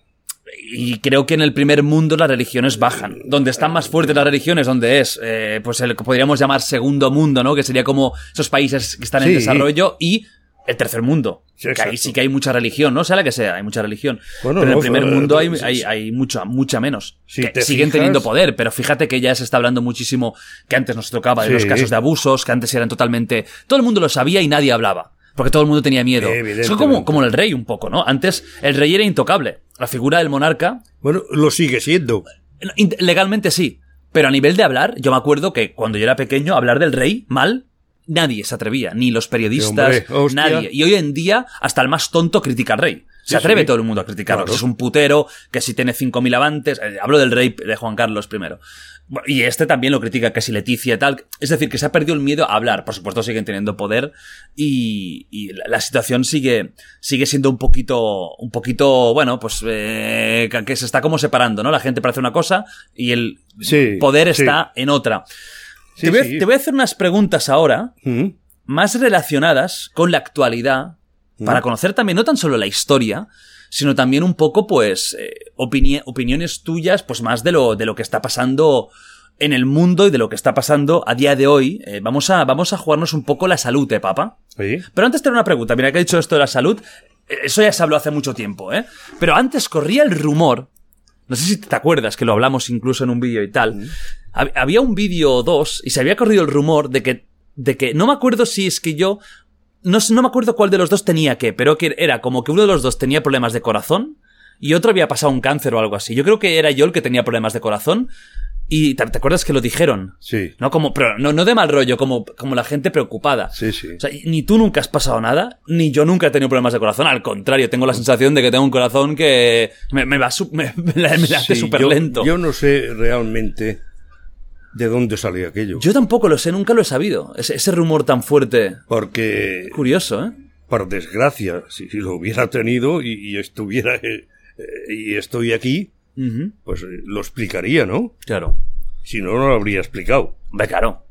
No, no, porque to- tocamos madera que, ¿no? que ni mi padre y yo eh, eh, no, no hemos tenido ningún problema grave. Lo único que tú has tenido de salud grave es el tema de los ojos. Claro, yo, la mala eh, operación que te hicieron, se la mala praxis. con la operación de la vista y tal, y, y, bueno, también dijo un tío en un tuit falso que cuando empezó el coronavirus, que yo tenía el coronavirus, Ojo, ¿eh? cuando no lo he pasado en mi vida. Bueno, yo, yo soy. Ojo, aquí voy a decir una cosa, una historia que se titula que yo creo que tú has tenido coronavirus. Porque mis padres fueron a un crucero justo cuando la época esa que estaba en China, el coronavirus, que ya empezaba a haber algún rumor de Italia, pero que era como todo muy peliculero aún. Y os fuisteis de crucero. Y volvisteis tú primero y luego Juanita Torres, la, la fenómena mundial galáctica, mi madre, sí, eh, tú con una tos brutal. Y estabas fatal, que estuviste en cama y tal. Y luego, como dos días después, la mama, fatal también. Yo tengo la teoría de que eso fue coronavirus. Porque es que fue un crucero, con gente de todo el mundo. Habían ita- italianos ahí. Había... No, no, y además como fuimos a, a la República Dominicana, eh, fuimos a Guadalupe, a Martinica y tal, pues había también Vamos. gente de allí, gente de color también, no quiero decir que ellos llevaran el coronavirus. Nah, ¿no? yo creo al revés. ¿eh? Yo creo que fuisteis vosotros los que traje, Y- o sea, trajisteis italianos, el había, coronavirus. había alemanes, había, en fin, eh, de, de todo. O sea, tengo la sensación de que el coronavirus nace en, la- en el este, en lo que se, entendiendo España como el centro, ya sé que no, No, está bien, además, pero es bueno, que- es más en, la- cuando- en el oriente que no, en el occidente. Cuando volvíamos de, de la República Dominicana, eh, en el aeropuerto. Se formó un pollo allí de colas de gente que, que allí había de gente de todo el mundo, ¿no? Claro, y no había mascarillas, aún no ¿Qué va? Ah, no, no había Yo mascarillas. recuerdo que habían unos en, en el avión, eso sí que lo recuerdo, después por el barco y eso no los vi, pero el avión sí, que allá llevaban mascarillas, porque esto era... Es que era la primera época. Eso que era febrero. Nosotros nos fuimos el 3 de febrero ¿Ves? Y volvimos el día 11 o 12. Esa primera época pre. que era ya cuando se empezaba a hablar y pero bueno Sí, Claro. sí, que hacíamos todos cachondeo. Pensábamos todos que esto del coronavirus Pero iba a ser otra, eso- eso era otra vacas eso locas. era en la China y. Exactamente. Y bueno, y como había habido no ya había como varias, en teoría, pandemias que no explotaron, como Exacto. vacas locas, como la gripe aviar y todo eso, pues ya estábamos del, del cachondeo. Pues bueno, quedan claros estos temas de salud que no, no tenemos, por, por suerte. Em, vamos a pre- voy a preguntarte, ¿vale? Sí. Vamos a hablar de algún tema así más de actualidad.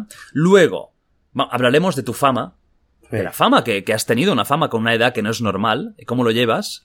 Y finalmente, pues unas ya noticias de, de actualidad, que como es el último podcast hasta que me vaya de vacaciones, hay unas noticias que han sucedido ayer y hoy que quiero hablar y como ya la semana que viene no voy a poder hablar y tengo aquí al genio y figura de Papa Giorgio que terminará el podcast con una historia nueva de terror. Pero eso será al final, eso tenéis que aguantar para el final. Vamos con. Te, te voy, a, te voy a poner en, una, en, un, en, un, en un aprieto. Bueno. Ya, ya vamos fuertes. Yo no tengo problema. Porque hay un tema que tú realmente vives bastante, ¿eh? y en Twitter a veces hablas y tal. a ver, qui- voy a hacer como una introducción. Eh, quiero absoluto respeto para la opinión de mi padre y la mía, que no, no creo que yo dé mucho porque ya he hablado 50.000 veces de esto, porque eh, creo que todo el mundo merece un respeto, incluso los que no piensen como vosotros. Vamos a hablar del tema catalán. ¿Mm? Ojo, eh. Tananan. Cataluña. Sí. Independencia, presos politics, todo esto, ¿no?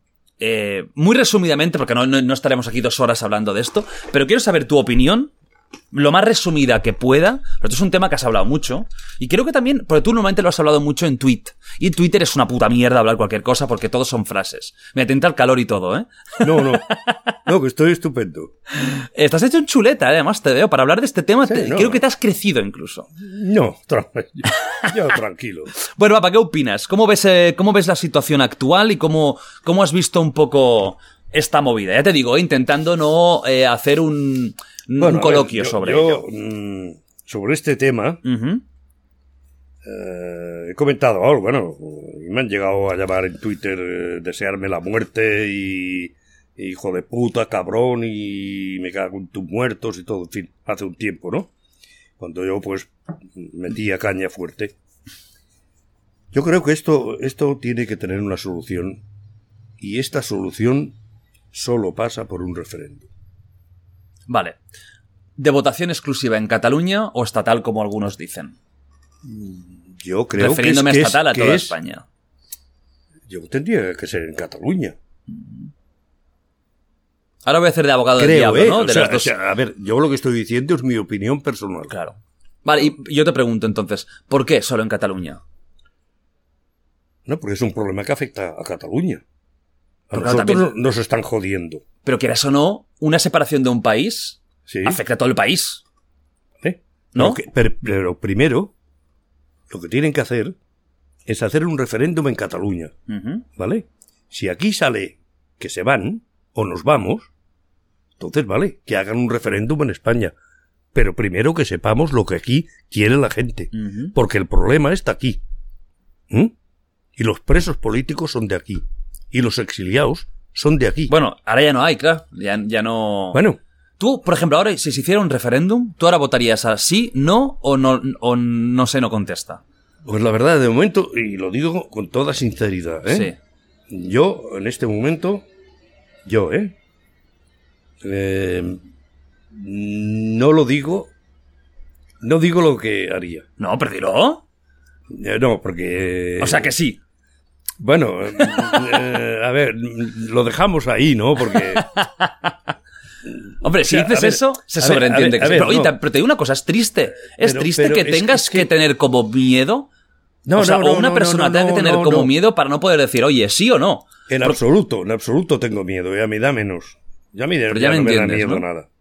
Yo votaría. Yo votaría que sí. Pero a ver, es que. A ver, si el resto de, de España. El que se vaya a Cataluña parece que coño el trozo de tierra se vaya también. Si Cataluña va a estar aquí al lado. Aunque sea otro país. ¿Eh? Aquí no van a poner fronteras, ni, ni la muralla china, ni van a nada. Aquí podrás decir, pues bueno, eh, pues yo me siento catalán, pues yo, mi nacionalidad es catalana. Yo me siento español, pues coño, pues, pues tu nacionalidad es española, no hay ningún problema. Pero claro, lo que no puede ser es el agravio que hacen con Cataluña.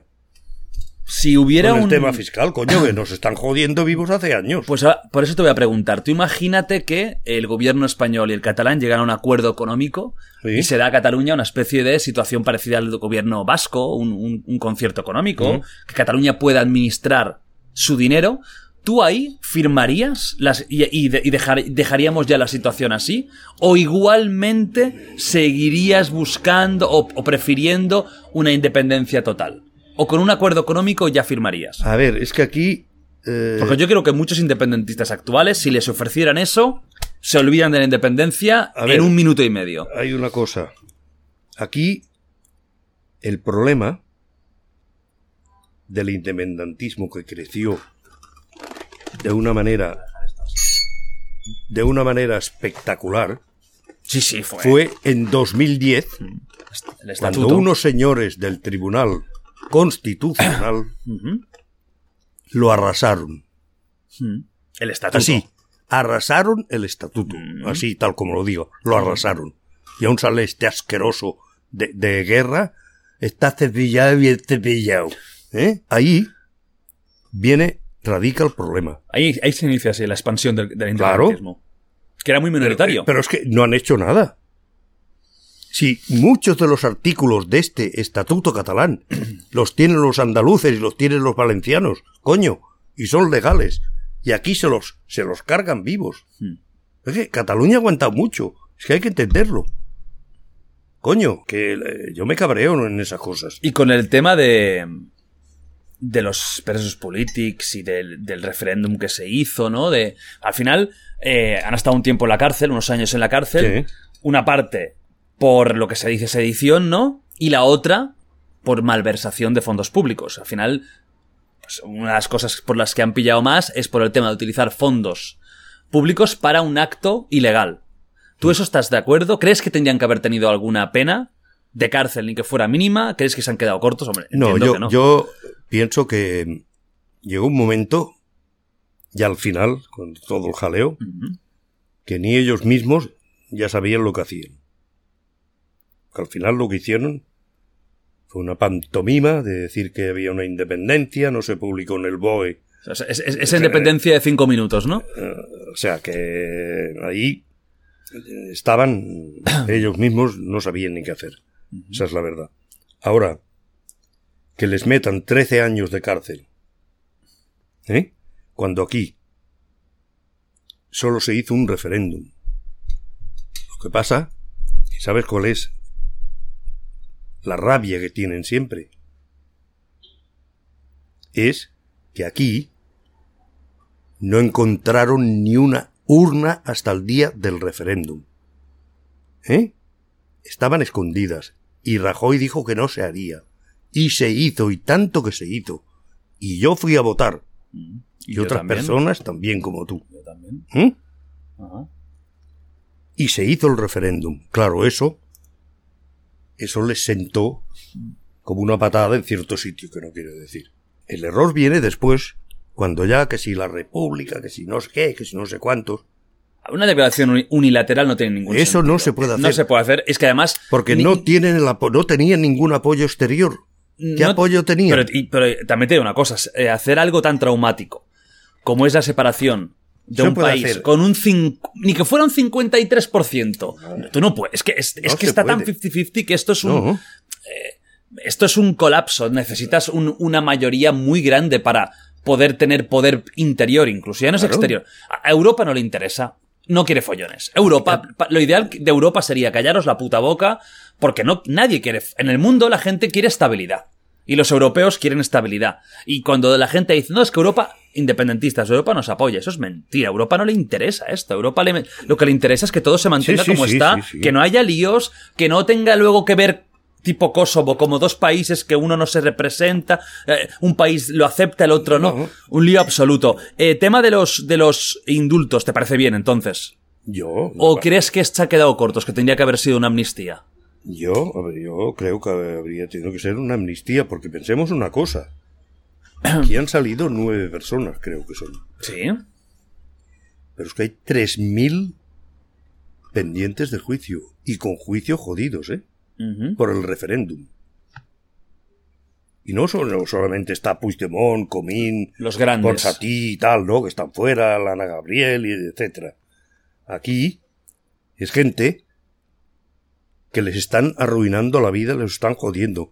Y chavales jóvenes. Y gente de todo tipo. Yo ni, ni creo que Sí, 13 es años que- hubiera sido que- correcto, pero también negar como que no haya pasado nada. Creo que todos los que estaban. No, eso no quiere decir, Jordi, Una amnistía que- es que te, que te borran del expediente todo lo malo que has hecho. Evidentemente, Y yo esto tampoco sí, estoy de acuerdo. sí. Yo creo que todos, todos los que estaban haciendo eso sabían que estaban haciendo cosas ilegales. Otra cosa es que no pensaran que la consecuencia iba a ser tan grande. Por supuesto que no.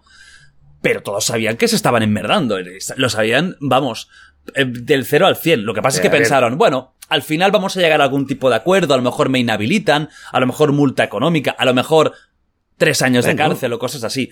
Nadie se- a lo mejor No, yo no creo incluso ni que ellos pensaran que fueran a la cárcel. Porque cuando hubo el de Artur Mas, en el 2009, Ujú. Esa era otra, otra, otra época. bueno, estaba Rajoy, ¿eh? Sí, Rajoy eso. dijo que era una costellada aquello. Claro. Al principio no pasó nada. Pero después ya vino, ya vinieron a, a la Artur Mas, a la Joana Ortega, a la otra, ya empezó a buscar jaleos. O sea que yo creo que sí, eh, no están, es que dicen que no está en la Constitución. A ver, si un referéndum se quiere hacer, se puede hacer. Sí, pero y lo permite la Sí, Constitución. pero lo que dicen es. Aquí todas las partes tienen su parte de razón. Vamos, Claro. tampoco todo es negro o blanco. Exacto. Lo que dice es que un referéndum, claro que es legal. Pero lo que pasa es que lo que se está pidiendo en ese referéndum ¿Mm? no es legal. Es como si ahora se hiciera un referéndum para decir, ¿puedo matar al vecino del cuarto que me pone nervioso por las noches? El referéndum es legal, lo que no es legal es lo que se está pidiendo. Sea, yo estoy aquí intentando defender a todo el mundo. No, no, yo, y- te, yo te diré una cosa. Porque yo también, a mí lo que no me gusta tampoco son los buenos y los malos. O sea, España lo lleva haciendo mal hace muchos años. Y desde luego el estatuto es una cagada histórica del puto Exacto. zapatero y todo eso. Pero de la parte independentista también se ha hecho como el culo. No, y eso ha provocado de que el independentismo esté en capa caída, de que mucha gente esté desengañada, incluso gente que conocía super indepe, que ahora está en plan, mira, me la pela. Han perdido a gente como yo, que yo, ya lo he dicho más de una vez, yo voté que sí. Y por, por- por puro pragmatismo ahora mismo votaría sí. que no. Y mucha gente, pues, eh, pues la han ido perdiendo por el camino porque tampoco se ha hecho bien. Y lo que no me gusta es que no haya autocrítica. Al final aquí parece Evidentemente, no, no, que, a ver, es que que han sido no. unos mártires del mundo mm, de Cristo. Lo, lo no. que yo, lo que yo te he dicho, Se ha hecho mal en todos lados. eh, tanto por parte del gobierno como por parte de aquí. ¿eh? Lo que tienen que hacer es negociar y a ver si llegan a un acuerdo. Y te voy a decir una cosa. Porque eh, Pedro Sánchez no va a permitir un referéndum de autodeterminación. Pero sí, ya lo verás, si llegan a un acuerdo ¿Mm? que pasa por el estatuto, Ujú. yo creo por recuperar Buena parte del estatuto. de lo que cepillaron en el 2010, igual, y acuérdate, deja hacer un referéndum para decir si el people, la gente, está de acuerdo con, con lo que, con el acuerdo que se ha llegado, digamos, con Madrid. Mm. Para aceptarlo o para negarlo, ¿no? Exacto. ¿Mm? Es decir, vale, pues lo que habéis llegado a acordar en Madrid, lo sometemos a votación. Vale. Ahí sí, Vale, vale, vale. pero más allá yo no creo que llegue. Además, yo quiero que quede claro, que quede muy claro, yo no tengo nada, y lo saben mis internautas, contra los españoles. Nada en absoluto. Yo viajo por España, jamás me han dicho nada, se han metido conmigo, ni nada. Por lo tanto, que quede claro, yo no tengo nada contra, contra los españoles. Lo que sí que tengo es contra estos gobiernos que llevan un montón de años pisoteando a Cataluña. Y eso tienen que darse cuenta, porque llegará un momento que Dios no quiera que no explote la cosa. Y entonces, mm, la cosa puede ir peor. Yo espero que, que lleguen a un acuerdo, a un entendimiento y a ver cómo se soluciona el tema. Pero ya digo, mi opinión pasa por un por un referéndum pactado evidentemente el gobierno, Claro. legal, que pongan fecha, que pongan día, Mm.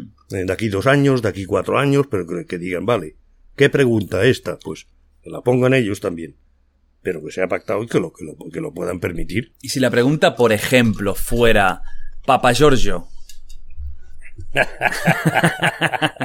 ¿Cómo es ser famoso a tu edad? Si fuera esa pregunta, ¿qué votarías?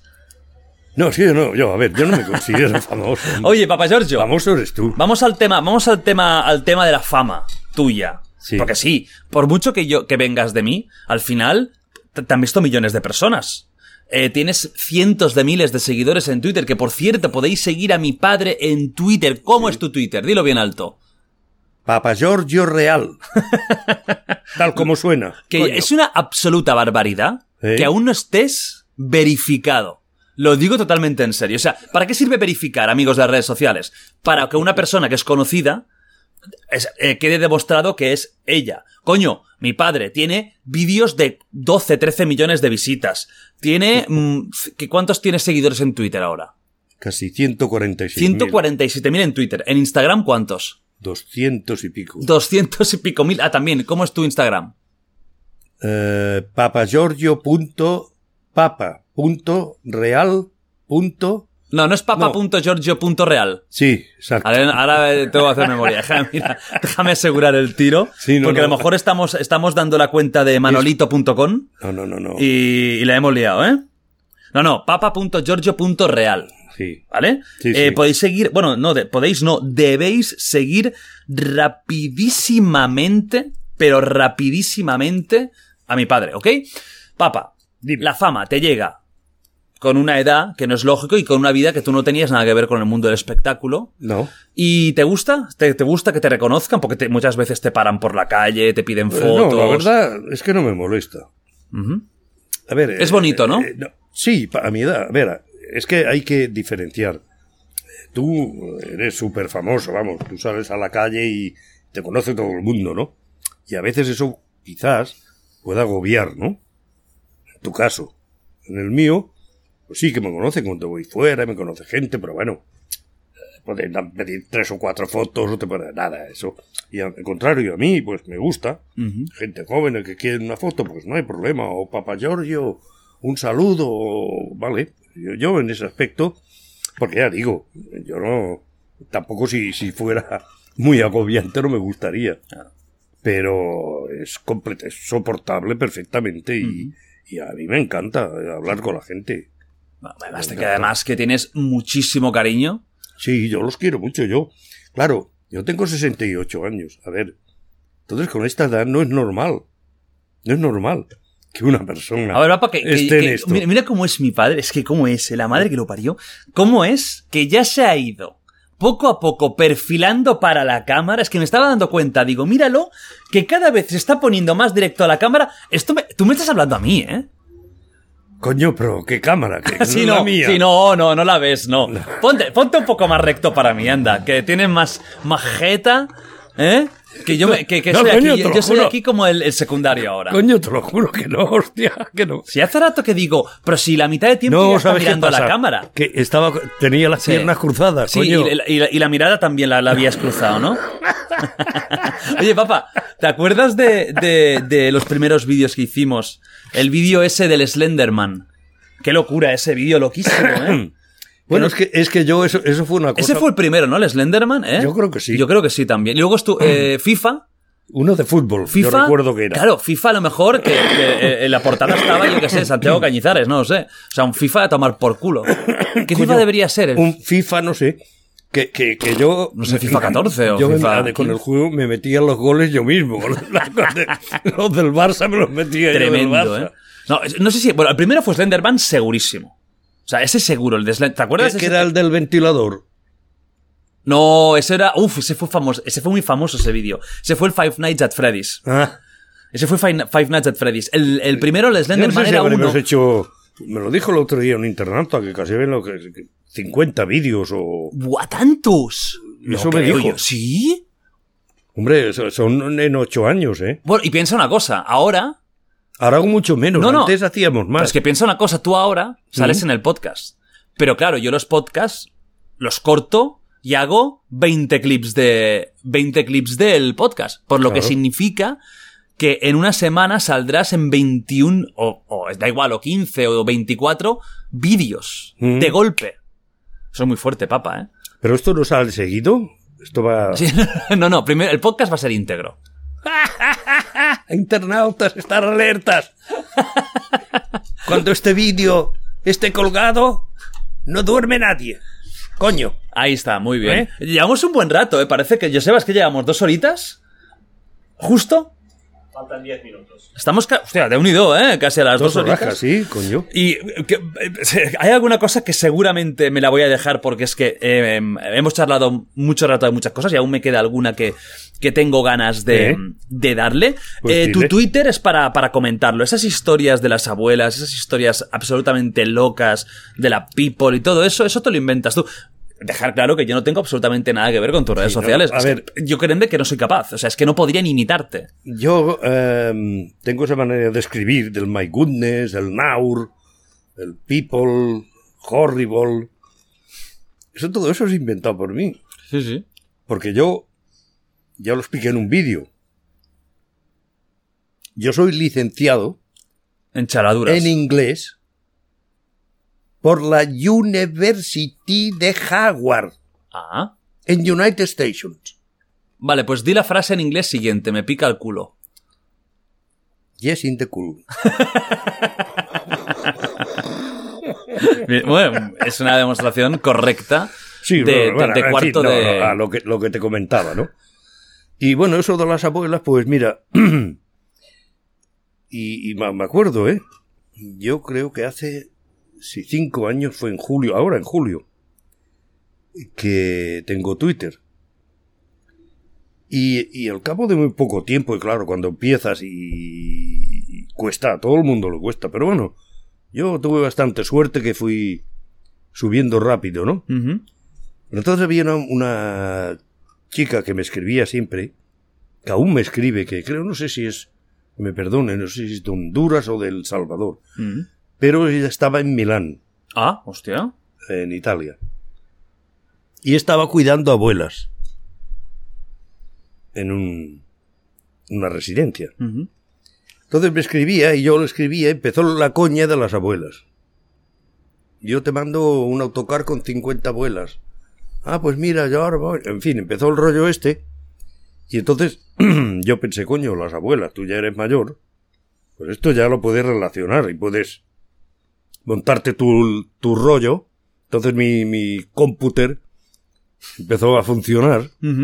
Y bueno, y ya, ya, ya están las abuelas que, que, bueno, cada día pues tenemos un show acojonante con el tema de las abuelas. Y además yo disfruto, ¿no? Porque eh, yo realmente, claro, tengo un que tiene bastante gente, pero... Joder.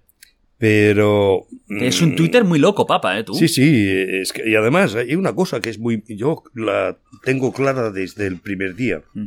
Y es que no quiero insultos. Ya. En mi tweet no hay insultos.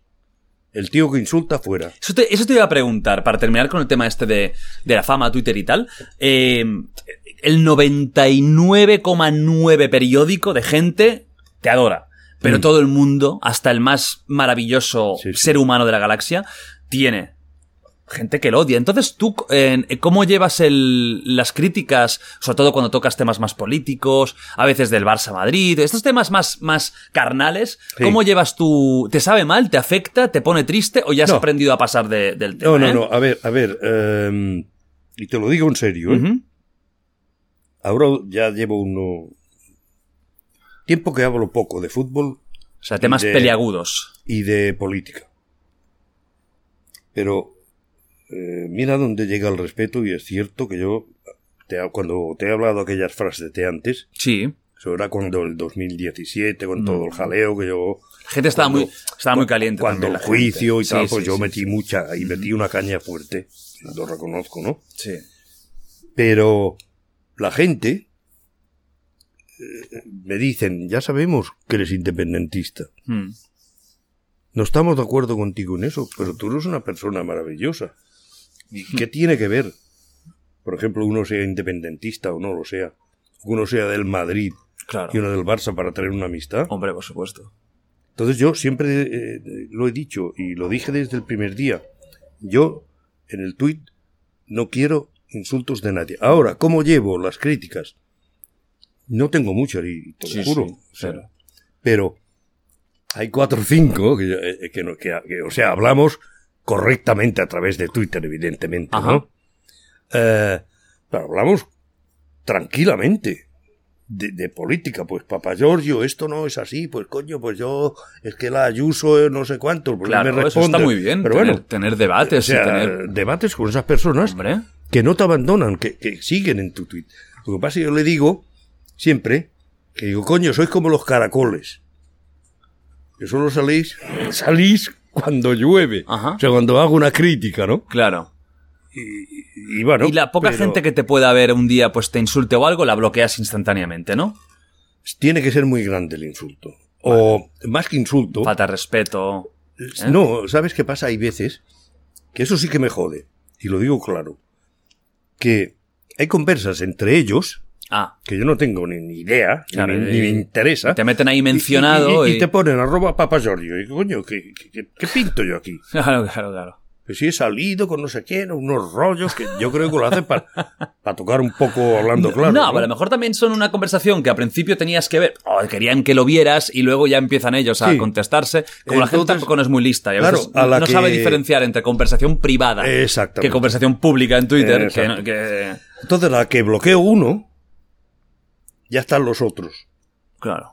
Papá, desbloquéalo, perdona, que bueno, pues yo me voy allí, lo desbloqueo. y- Bueno. en fin, no, no. eh, Yo estoy eh, muy contento, tanto en Instagram, lo que tengo un poquillo más abandonados, pobres. Sí, en Instagram tienes que hacer. Yo que también, eh, tengo que empezar a hacer fotos ya. No puede ser esto, tío. Tengo que empezar a hacer son fotos. una gente cojonudos. Y My bueno, God. y de Twitter, pues, bien. Mira, ahora cuando terminemos, que por favor que Josebas me haga una foto aquí en el estudio, porque es que no puede ser. O sea, es que No, no, no, no, es que es es que un no pienso nunca. Tengo el Instagram con dos millones casi y medio y no, y no me acuerdo nunca. ahora últimamente no veo casi una foto tuya, ¿eh? No puede ser eso. No, hoy-. Hoy se soluciona. Y luego, un- y esta semana tendréis foto de mi culo. También, ¿vale? Es importante cuidar al público que quiere culos. Lo tendré, lo tendré cuidado. ¿Estás de acuerdo, papá, con el tema del culo? Yo no tengo culo, coño, voy a enseñar el culo yo. ¿No tienes culo tú? Sí, Ah, bueno, este- pero no lo tengo muy salido, que soy delgado, coño.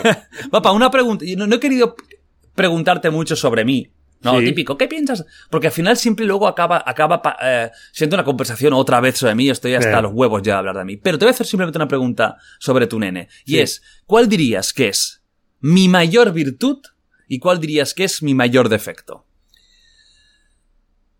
Mira, eh, para mí, ¿eh? Mi, tu mayor virtud es que eres una persona que, que te lo curras mucho, que piensas mucho lo que vas a hacer,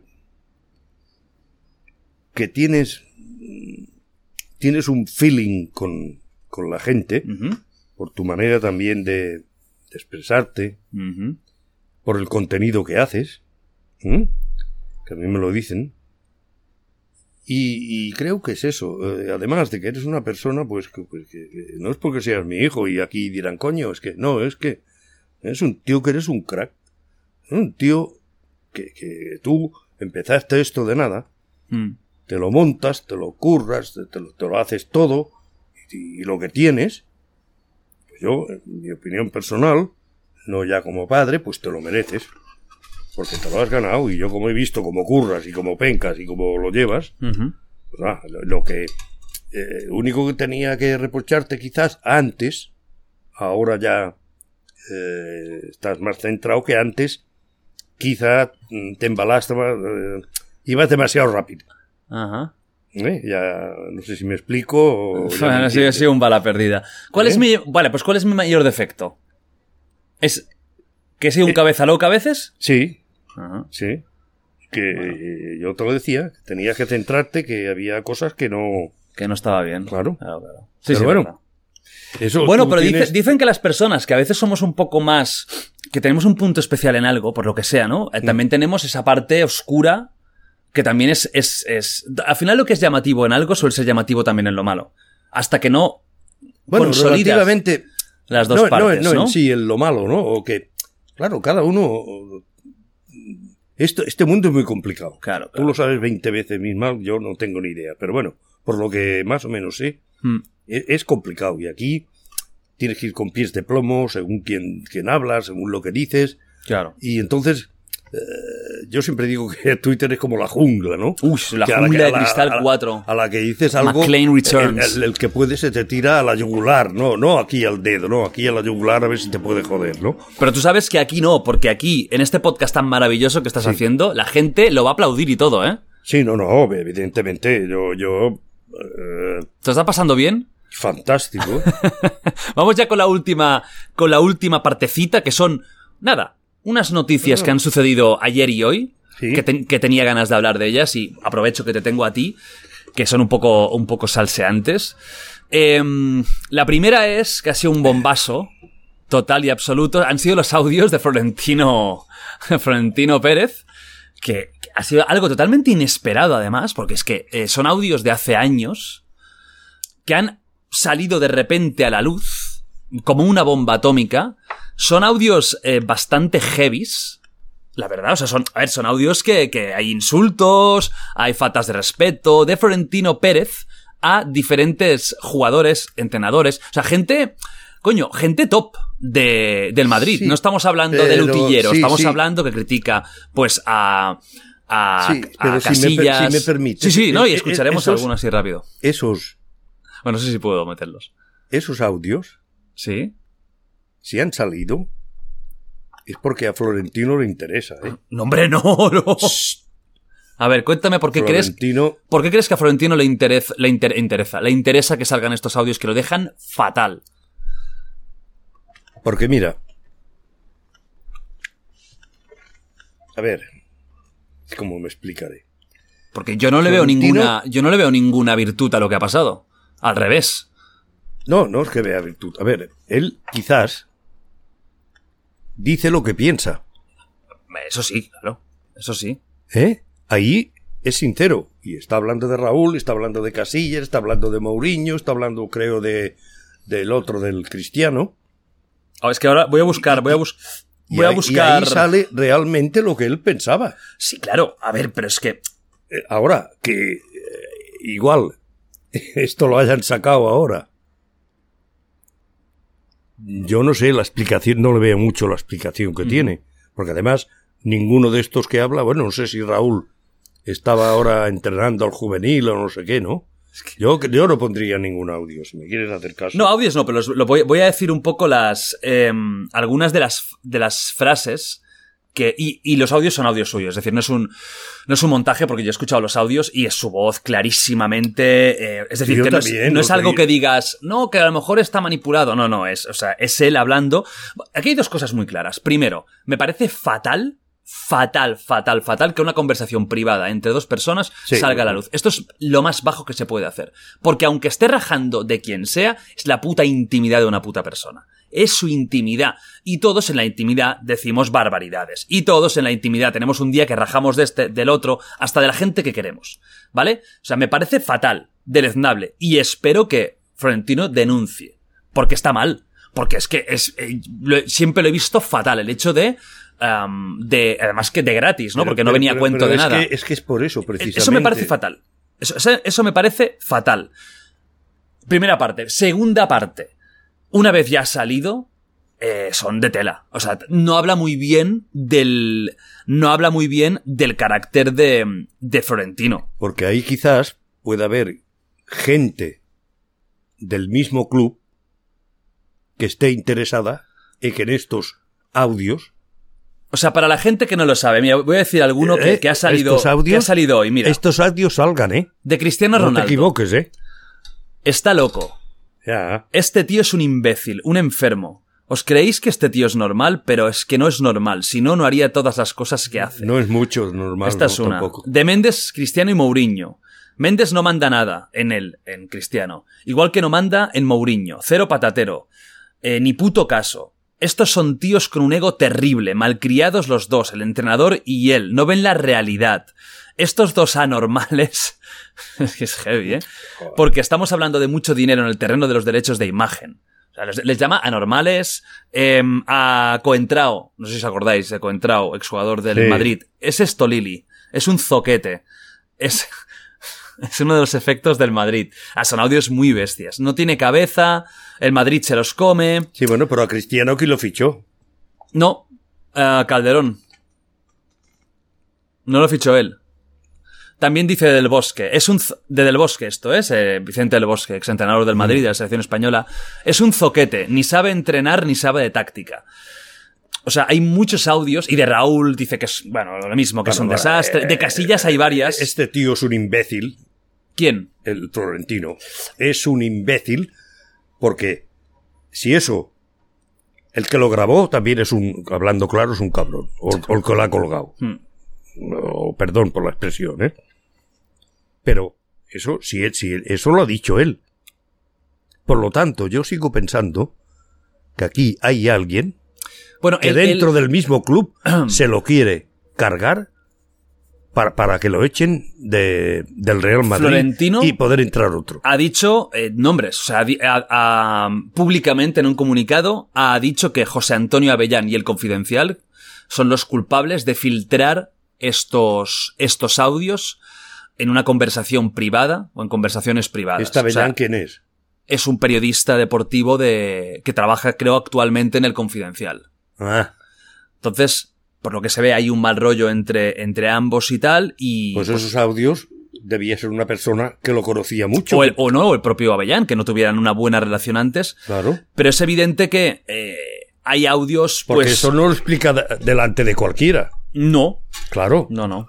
Joder, que. Da la sensación por eso de que Florentino, por lo visto en estos audios, es de esa gente rajón, ¿eh? Sí, sí. de esos que les...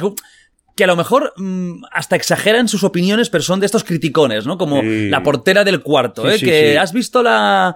Es ah, un pájaro de mal agüero. Este la- ¿Has visto la vecina que va con no sé qué? Vaya, vaya putón, ¿eh? es el típico, ¿eh? Sí, sí, sí. Porque es que, claro, es que no deja titire con cabeza. Él, él también critica a la novia de Casillas, que no sé en, en esa época si ya era Carbonero o era otra, que dice Casillas es un, básicamente un No, es, calzonazo. que, es que ahora, por ejemplo, que salga Cristiano o salga. Oh, yo tengo Raúl, ganas de que alguno diga algo. alguien y le diga, pues este. Bueno, pero es pues que tú- pues Raúl- tú eres un cabrón. Pero es que Raúl está trabajando en el Madrid. Están con el juvenil. Es que claro, Cristiano ya no tiene nada que ver con el Madrid, digamos a nivel, a nivel formal, Y pero es que Raúl y- está y trabajando y y, tú- Casillas también. Y tú ponte en la piel de esta gente. ¿Tú qué haces? Porque eso los está dejando de. Bueno, de inútiles hacia abajo. Yo no sé qué haría si fuera. Tú, si, fuera un- si fueras uno de estos, ¿qué harías tú? ¿Hablarías en privado con Florentino? ¿Públicamente criticarías la situación? ¿Te callarías? ¿Pasarías? ¿Lo entenderías? ¿Qué harías si fueras No, no, yo. Casillas, por yo, ejemplo? por ejemplo, yo intentaría hablar con él directamente, En privado. en privado. Si es que él quiere. No me entiendo que sí. Porque evidentemente, claro, este tío también es hecho a la suya, ¿eh? Es especial. O sea, mira, es que van saliendo noticias, como esto ha pasado hace nada, van saliendo noticias. Los audios de Florentino se vendían hace un año a 6 millones de euros. O sea, estos audios ya están circulando desde hace tiempo esperando que alguien los comprara. Emilio Cortés, catedrático de Derecho Penal, cree que su difusión no constituye un delito porque se consideran de interés público. Es decir, aunque Florentino denuncie, como Florentino y todas las personas de las que habla son personajes muy públicos, podría ser que incluso yendo a juicio lo perdiera, cosa que a mí, a mí me parece igualmente mal, porque no deja de ser, por mucho que sea un personaje público, él y los demás, una conversación privada. Y una conversación privada, sin contexto. Pero hoy en día, con el periodismo y la cosa como está, Jordi, no te puedes fiar ni de la camisa que llevas. Total. No, no, es. Eh, o sea son que- audios muy bestias. O sea, a- Casillas no es un portero para el Madrid. ¿Qué quieres que te diga? No lo es, no lo ha sido nunca. Ha sido el gran fallo que hemos tenido. Lo que pasa es que le adoran. No sé, le defienden tanto. Es una de las grandes estafas. La segunda es Raúl. Es que los llama estafas, ¿eh? Va, déjalo ya. Sí, es, Es- igual. es- Al final. Es bestia, ¿eh? Y espérate lo que es la otra más. Es- esas son muy bestias. Segui- se- ah, seguimos con el tema deportivo. Tú sabes que hoy, y, y de hecho eh, estaba mirando noticias, y se cree que puede ser inminente, y esto a Josebas no le va a gustar un culo. ¿Sabes por dónde va Josebas? ¿Sabes? ¿Crees más o menos que... No, yo me he quedado con el héroe este que. con lo de Florentino. Que. Tú eres un hater, ¿no? De Florentino. El karma. No me a Sergio Ramos. Pues mira, ya te la comes. Pues eh, lo vas a odiar esto, Josebas. Tu amor platónico, Grisman, es muy posible que forme parte de un trueque entre Barça y Atlético de Madrid. Sí. Saúl llegue al Barça y Griezmann vaya al Atlético de Madrid Sí. en un intento desesperado que tiene el Barça por liberar carga de salarios. Económica, sí. Exactamente. Más que nada porque ahora en, en España va a haber un fair play económico en tema de salarios, tiene que haber unos No, no, y creo límites, que va a haber un tope también. un ¿eh? tope salarial. Sí. Que no sé si será como la NBA, que si te lo pasas simplemente tienes que pagar como un sobrecargo, o directamente no, va, no van a poder, no sé Yo cómo... creo que con toda la crisis y todo lo que ha habido, me parece que de momento quizás sea llegar a ese tope y punto. y ya no puedes pasarlo. Eh, pues bueno, para todo esto se hace con objetivo de poder mantener a Leo Messi, que también noticia de hoy mismo. Se dice que la renovación es casi inmediata y Sí. que Leo em, se rebaja el sueldo a la mitad. Eso es lo que se está diciendo a día de hoy. Sí. Que esto como cada día cambia, a lo mejor mañana sabemos más cosas. Pues a día de hoy se sabe que Leo Messi rebajaría el sueldo a la mitad para quedarse en el Barça, que Griezmann se iría al Atlético de Madrid y Saúl llegaría. ¿Tú qué opinas de las dos cosas? Primero, que Messi se quede con esta rebaja, o tú te lo hubieras quitado igualmente. Y dos, el tema de Griezmann-Saúl. Bueno, a mí el- yo creo que Saúl es un buen jugador. Griezmann también lo es. Pero no ha encajado nunca en el Barça. No, no es el jugador del Atlético de Madrid. Desequilibrante, que, que marcaba goles a en cantidad. Aquí no, no sé si es que no jugaba en la posición que tenía que jugar, o no sé, pero si se lo puede quitar de encima, por mí ningún problema. Creo que está cobrando 20 millones al año, ¿no? Griezmann Claro. estaba con una, con una Sí, ficha de bueno, 20 pues, millones. Coño, ya me explicarás. Mucho dinero. Mucho dinero. Claro. A ver, yo creo que el cambio es... Y tampoco es que haya hecho. No. A mí Griezmann me gustaba muchísimo. Yo 100 estuve muy contento. pagaron, ¿eh? yo, estaba, yo estuve muy contento cuando lo ficharon. Porque me gustaba como carácter y como Claro. jugador. Pero en el Barça no ha, no ha, no ha, no ha- no lo ha hecho mal. Porque el tío se ha esforzado un montonazo y no se le puede negar que cada partido lo daba todo. Pero no ha sido un crack mundial. No, no, No ha hecho de rol de crack mundial. Como Es que- se esperaba es que de un Para mí no, no tío como él. nunca en el sistema. Mm. Yo creo que Messi y él, aunque se lleven bien, que yo creo que se llevan bien, de verdad, Uno de son dos jugadores sobraba. que los dos en el equipo se autoanulan. Bueno, no, autoanulan no, porque Messi estará por encima. Eh, sobraba uno. Y Si claro. sobra uno, ¿quién va a ser? Con te quedas, claro. Claro. ¿Y qué opinas del tema de Messi? ¿Que se Bueno, quede? ¿Te Messi, gusta pues, que se quede? Bueno, está bien, sí, sí, yo encantado de la vida. A mí me gusta muchísimo Messi, es un grandísimo jugador. ¿El mejor de la historia del fútbol? Yo para mí, si no el mejor, uno de los mejores, indudablemente. Más ahora esto que hace de rebajarse la cláusula, pues No, cláusula no, el, el sueldo, el la sueldo, ficha. bueno, en fin, lo que cobra, ¿no? Creo que está bien, ¿no? Ha cobrado un pastón durante cantidad de años. Y lo que cobrará no es una miseria. El tío tiene 34 años también, ¿eh? Claro, si tú me dices, bueno, pues eh, podría haberse ido un par de temporadas más al Manchester o al Paris Saint Germain que le pagaban lo que cobraban el Barça. Bueno, pero es que también Messi, creo entendido, por lo que he leído más o menos, creo que tiene un problemón. Porque la familia, tanto su mujer como sus hijos, no quieren irse. Claro. De Gavà, no sé si estaba en Gavà o Sí, pero- Castelldefels, por ahí Se- está. aquí ahí. se vive muy bien. Y se vive de puta madre. Y un tío con la pasta que tiene, ¿eh? Aquí se vive... A te ver, te metes digo en, una cosa. en- en Manchester con aquel clima o te metes en París. Un millonario vive bien en todos lados. Eso es, eso es lo primero. Porque Sí. si se va a Manchester, n- no se va a ir a la fábrica. Va a tener una casa que va a ser increíble. Pero es Sí, verdad pero- que, como aquí, y eso es cierto, ¿eh? se vive muy bien en la, en la costa catalana. Claro. Muy es que, bien. Además, ¿dónde vas a ir? el Camp Nou que está a las afueras de Barcelona. Claro. No se come en tráfico. Tú imagínate ahí al- en el Parque de los Príncipes, en, en el- en París, Ah. con todo ese tráfico que te, tienes- Yo te que he tienes estado que en comer. París dos veces, aquellos que te mueres. El tránsito en París, yo he estado en Moscú también, es peor que en Moscú todavía, ¿eh? Porque Moscú tiene tela, ¿eh? Y Manchester, Pero que es la ciudad más fea de Europa, es París- feísima.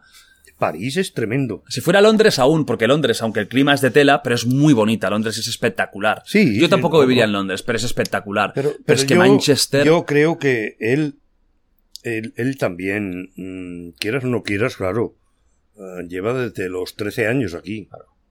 y estaba a matar con Bartomeu. El 21 culpable de que se fue, de que se Claro. casi se va, era. Bartomeu, ya está. Si no hay, no hay mucho más misterio. Si es que era- Ha llegado este, pues este le ha, la- le ha explicado las cosas, le ha dicho lo que va a haber, intentan hacer un equipo decente, porque no hay un puto duro, hablando claro. a mí, Pero es que a Pero mí me bueno. parece que puede tener un muy buen equipo el Barça. no, Y- no para luchar quizás por la unos- Los Champions. fichajes que han hecho creo que están bastante bien. Mm. Y si bien este Saúl del medio del campo, que es un tío que, que hacía falta. Ah, es un tío Porque, cañero. claro, claro. El, el Busquets eh, ya también tiene sus castañas. ¿Y qué te parece lo, lo- lo que ha pasado con Ilash? Que eh, como no quiere renovar, Ah, que- o sea, quiere renovar por más dinero del que le ofrecían, eh, lo han metido de momento al B hasta que la cosa no se aclare. ¿Te parece bien o crees que es injusto? Perfecto. ¿Por qué, por qué perfecto? Porque él ha empezado hace cuatro días y ya quiere más dinero. Que se lo gane primero y demuestre más. Porque todavía no ha demostrado nada. ¿Mm? Lo pasa una temporada y se vea la trayectoria, entonces pides más. ¿Eh? Pero por cuatro partidos que ha jugado y un gol o dos que ha metido, no puedes exigir ya que quieres más dinero que no, no señor. Y en una situación tan jodida como está el Barça. Por lo tanto, tienes un contrato, ¿No estás de acuerdo? Pues te vas al filial. Y punto. Lo hace mucho en Inglaterra. Hay equipos que tienen el segundo equipo y jugadores como el Eric, el Eric que ha fichado el Barça ahora. Eric García. Eh, con, el, con el Manchester City, eh, al final, para estar en forma, jugaba partidos con el otro equipo. Porque sabía que se iba y el Manchester, pues digo, pues claro, si te vas, pues no juegas. O sea, eso es normal. Este tío que ha salido de la nada, jugaba ahí dos partidos y ya viene exigiendo la pasta que, que es para el representante, que este también son los que se llevan. Pues no, señor. ¿Quieres esto? Pues te quedas. Cuando acabe el contrato, te vas. Gran analista eh, deportivo, Papa Giorgio. ¿eh? Te veo como un nuevo analista, te veo fichando por el chiringuito. Me gusta mucho a mí el fútbol. Sí, toda mi vida me ha gustado.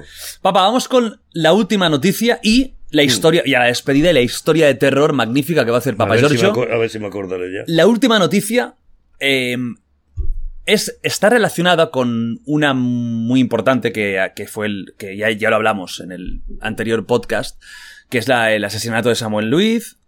El, chico ese, pues bueno, que hay la duda si el delito ha sido de odio, si no, ¿no? Pero el caso es que un pobre chico joven le pagaron una paliza entre 10 o los que sean y lo mataron. Unos desgraciados. A raíz de eso, en el país han hecho un artículo eh, entre los cuales, pues hay, eh, hecho por un psicólogo, entre los cuales hay un párrafo que directamente culpa a los youtubers y a los videojuegos de enseñar a los niños unos valores pues totalmente negativos y que eh, lo que ha pasado en parte pues una de las razones es este es este esta toxicidad que los videojuegos enseña y hay una frase que se ha hecho muy conocida que la estoy buscando exactamente que es el de- la del 99% que decía algo así como que el 99% de los videojuegos son violentos, mm, te dedicas a patear, a pegar, etcétera, ¿no? Cuando creo que estamos en la época en la que hay más variedad de videojuegos de toda la historia. Bueno, tú de videojuegos te suena a Chin Chun Sí, Chan, yo no entiendo mucho. pero, pero estamos en un momento en el que, por ejemplo, el juego más vendido el año pasado fue Animal Crossing, que es un juego en el que te dedicas a hacer una islita y a crear tu casa. Sí, y- alguno que veo alguna vez que juegas tú por allí, sí. Yo no he jugado en mi vida Animal Crossing, pero Bueno, y era yo el que jugaba. a lo mejor eras tú, papá, que tenías ahí el Animal Crossing. Escondido. Yo, yo voy a decir una cosa, y esto lo siento, papá, no, no creo que pueda decir mucho. Simplemente para acabar rápidamente con el tema este de los videojuegos, la violencia, etcétera. Mira, que hay muchos viol- videojuegos violentos, 100%, 100%. Tampoco vamos a venir aquí ahora de los videojuegos son todos educativos. Mentira, y no tienen por qué serlo. Videojuegos violentos hay, por supuesto, y hay desde hace muchos años. Y muchos videojuegos, aunque no sean gore, aunque no haya sangre, aunque Sí. no haya violencia explícita, sí se dedican en atacar a otros, en tú tienes enemigos, tienes que vencer. Y eso es un acto violento, aunque sea totalmente simbólico. Ok, aquí lo puedo más o menos entender o aceptar. Pero culpar a los videojuegos como si eso fuera una parte de la violencia o, o una parte causal de la violencia actual, cuando en el, en el- en el artículo ese decía, nosotros nos criamos con Marco y con no sé qué, y, estes- y estos chicos se han criado con youtubers que juegan al Fortnite y les enseñan a matar en Fortnite y que en el GTA matan a prostitutas para quedarse con su dinero. Por cierto, esto de las prostitutas del GTA era, fue boom y fue, y fu- era gracioso con el San Andreas y con el Vice City hace mm, 18 años. Actualízate un poco, ¿vale? Porque vas desactualizado total. Me hace mucha gracia cuando se intenta culpar a los videojuegos de la violencia. cuando seguramente estamos en una de las épocas con menos violencia, aun habiendo mucha, de toda la historia de la humanidad. Vayámonos a la Edad Media y, y vamos a ver si había violencia ahí. Vayamos a la Edad época romana, la época clásica, donde había luchas de gladiadores, donde seres humanos tenían que matarse entre sí simplemente como entretenimiento o con animales, con tigres, vayamos a la prehistoria donde hay un montonazo de evidencias de que ya en ese momento primitivo había batallas campales entre grupos simplemente por territorio, por, por, por caza, por el motivo que fuera, vayamos a ver la Santa Inquisición, cuando se quemaban vivas a personas por tener dudas de si tenían algún tipo de adscripción a poderes ocultos. Tenemos que entender una cosa, el ser humano es violento, lo va a ser siempre. Lo ha sido, lo es y lo va a seguir siendo, porque forma parte de nuestro ser. El ser humano tiene una parte como la gran mayoría de mamíferos, violenta, territorial, agresiva. Y esto va a ser así, por mucho que queramos reprimirlo. Y creo que en la sociedad actual ya está muy reprimido, porque tú puedes ir por la calle y tú, vamos a ver, en, en, ciertos casos, pero estamos en un momento, sobre todo en el primer mundo, donde tenemos un estado de bienestar. Yo aquí te diría una cosa. Sí, a ver, Papa Georgios. En el tema este de los videojuegos. Eh, yo creo que toda la. Ojo, ¿eh? En sí, la culpa. Papa Giorgio opinando de videojuegos, tremendo. Eh, no sé, yo no entiendo mucho, pero bueno, por lo que me dices tú y tal. A ver. Yo creo que aquí hay una parte importante que no es solamente ya lo que es el videojuego. Creo que una parte muy importante y es la familia. ¿Cómo? Son los padres de estas criaturas que con 6, 7 u 8 años ya tienen videojuegos. ¿Mm? No hay control. Pues, pero eso no tiene nada que ver, papá. Sí. Yo empecé a jugar con, ¿qué? Con esas edades, que tenía ya una Game Boy y una Master System, y, te digo una cosa, ahora, no, vengas, ahora no, vengas de policía, porque en la vida ni una sola vez me, dijeron de no jugar. Espera, espera. Lo que quiero decir es que hay que ver, tiene que haber un poco más de, o sea, esto de este chaval no tiene nada que ver con los videojuegos, ni con historias, ni con rollos. Esto fue una agresión de pura y dura. Sí, unos kinkis, unos bulleros, los, el de típico. Una gentuza. Hoy he estado viendo ya el perfil, porque han salido ya fotos de los, de los, de, tres o cuatro detenidos, una tía, todos unos folloneros con antecedentes violentos. Sí, sí, sí. ya lo dije el otro día, el típico grupo buscalíos eh, eh, folloneros que, que están en todos lados. Además, que no van solos porque son unos cobardes. Putos cagados de mierda, claro. ¿Eh? Eso es lo que se merecen, es que un día fueran solos por la calle y diez personas los pillaran a ellos. Sí, eso es lo que se merece. siempre van 10 o 12. Claro, así es muy fácil. No lo puedes coger a uno Somos súper valientes así. Y partirle la cara. ¿Por qué? Porque se, esconden en los demás.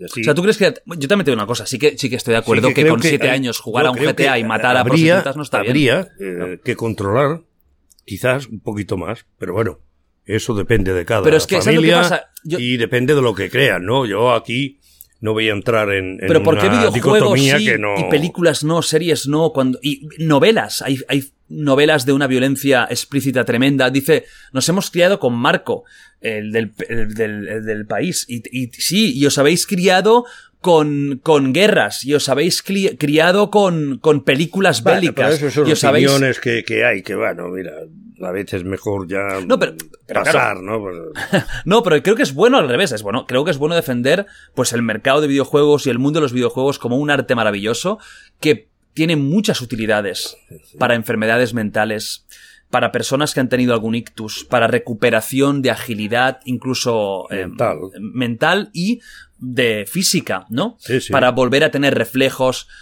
para, para aprender idiomas, la de yo cuando era un chaval y me cogía algún juego de estos de, de rol o de texto que, que, que solo estaba en inglés, y la, la, de, la de que he aprendido yo en inglés con videojuegos es una pasada. Quiero decir que tienen muchísimas más virtudes Ya, que ya, defectos. Y por supuesto tienen defectos. Tampoco es un mundo maravilloso porque hay pues el negocio este de las loot boxes que son como cajas, eh, que eso no deja de ser un poco de apuesta, que muchos niños están ahí metiendo pasta, que tendría que estar mucho más regulado, etcétera. digo, Pero bueno, yo, yo me refería a ese tema de que las loot que- ¿no? no, con todo esto que hay que tener un poco de control también. Control se tiene que tener, por supuesto. Un poquito, porque hoy en día es que casi bien Los padres y hijos no hablan, hablan por WhatsApp, ¿no? Bueno, me voy. Hala, ve, ya nos eso- adiós. Eso ha pasado. Pero es que eso, eso no ha pasado. Es que ha pasado siempre. Si es que. No, pero antes había, antes era diferente, Jordi. Ahora con la época esta, que hay con tantos medios y tantas cosas, eh, yo es que lo veo. Vas a comer fuera, por ejemplo. Yo, ya sabes que con tu madre voy muchas veces porque nos gusta los domingos y tal. Coño, veo una mesa que han acabado del postre o lo que sea, pero el café y tal, hay tres o cuatro personas y joder, to- todos están con allí con el móvil mirándolo. Pero- y no hablan ni... y Pero ¿sabes lo ¿qué bueno? Es que aquí? están viendo The Wild Project. Entonces no puedes decir nada. Ah, bueno, si es así... Pues, Porque no. están comentando. Si es así, lo retiro. Bueno, papa. Venga. Eh, me ha alargado más de lo que pensaba, ¿eh? pero estoy muy contento porque es una buena señal. Espero que hayáis pasado estas dos horas y pico entretenidas, que hayáis disfrutado. Es una maravilla tener el padre que tengo y la madre que nunca sale, pero mi, mi madre también es mm, Sí, fantástica. Pobre, sí que lo es. No, bueno, pobre, pobre, ¿no? Que No, pobre, yo le digo en el sentido. Es una fenómena, eres un fenómeno. Espero que hayáis disfrutado, que os Sí. hayáis entretenido durante un rato. Yo me voy hasta septiembre, hasta primera semana de septiembre, que vuelvo ya con un invitado que tengo cerrado, que es la puta bomba, y que ya alguna vez he como insinuado, pues va a llegar. Eh, Va a ser divertidísimo y, muy salseante en el buen sentido. Y nada más, creo que es bueno hacer un descanso. Creo que es necesario hacer un descanso Claro. para mí, para vosotros. Tendréis vídeos para ver antiguos, pues ya podéis ir eh, revisando otros podcasts que no os habéis visto. Ya os digo, ¿eh? Hoy es jueves, domingo, último vídeo en el Rincón de Giorgio. Y... Hoy es miércoles. No, Ah, coño. no, pero el día que lo están viendo ellos de estreno es el jueves. Aquí desmontando, desmontando The Wild Project, man. Que la gente se pensaba que era en directo. Em, y dejo a mi padre que va a despedir este vídeo con una historia de terror. Ah, bueno, y quiero agradecer a Josebas, el auténtico, Sí. por haber estado realizando. Ahora es cuando vamos a mirar lo que ha hecho. Nunca estamos en cámara, se está grabando Star Wars, el sonido es del revés, y Sí. yo diré gracias, auténtico. Alguna vez se. No, no, no, gracias porque, bueno, em, lo podría haber hecho en otro sitio, pero me apetecía que vinieras aquí al, al- al Sí, estudio, ¿eh? y está muy bien. No, no, no. Papá, tú termina, yo no hablo más ya. Bueno, yo me Despides tú con una historia de terror y si quieres Pero hacer una que- pequeña despedida, ¿eh? No, es pequeñita porque Venga. eh, ya no- no tengo medio pensada, ¿no? Pero bueno, Venga. a ver, estos en, en una playa. Estamos en Costa Rica. Y entonces están Luis Alberto y Olga Georgina Marcela. Se van a ver la puesta de sol a la playa. Van con su perrito, Snoopy, la mascota. Bueno, van allí, se tiran un poquillo en la beach, o sea, ¿me entendéis? En la arena, en la playa. Coño. Un poco de pecheringa disimulada. ¡Pam! ¡Ay, mira que se ha escapado el perro! ¡Pam! Ya tiene la pecheringa, pero bueno, es normal, con la juventud. Coño. De pronto se ve en el horizonte unos nubarrones negros. Negros, vamos, van creciendo, se van acercando hacia ellos, se levanta un aire terrible, unos relámpagos, y ellos pim pam pim pam estaban per. Coño, se escapa el perro. Snoopy, ¿dónde estás?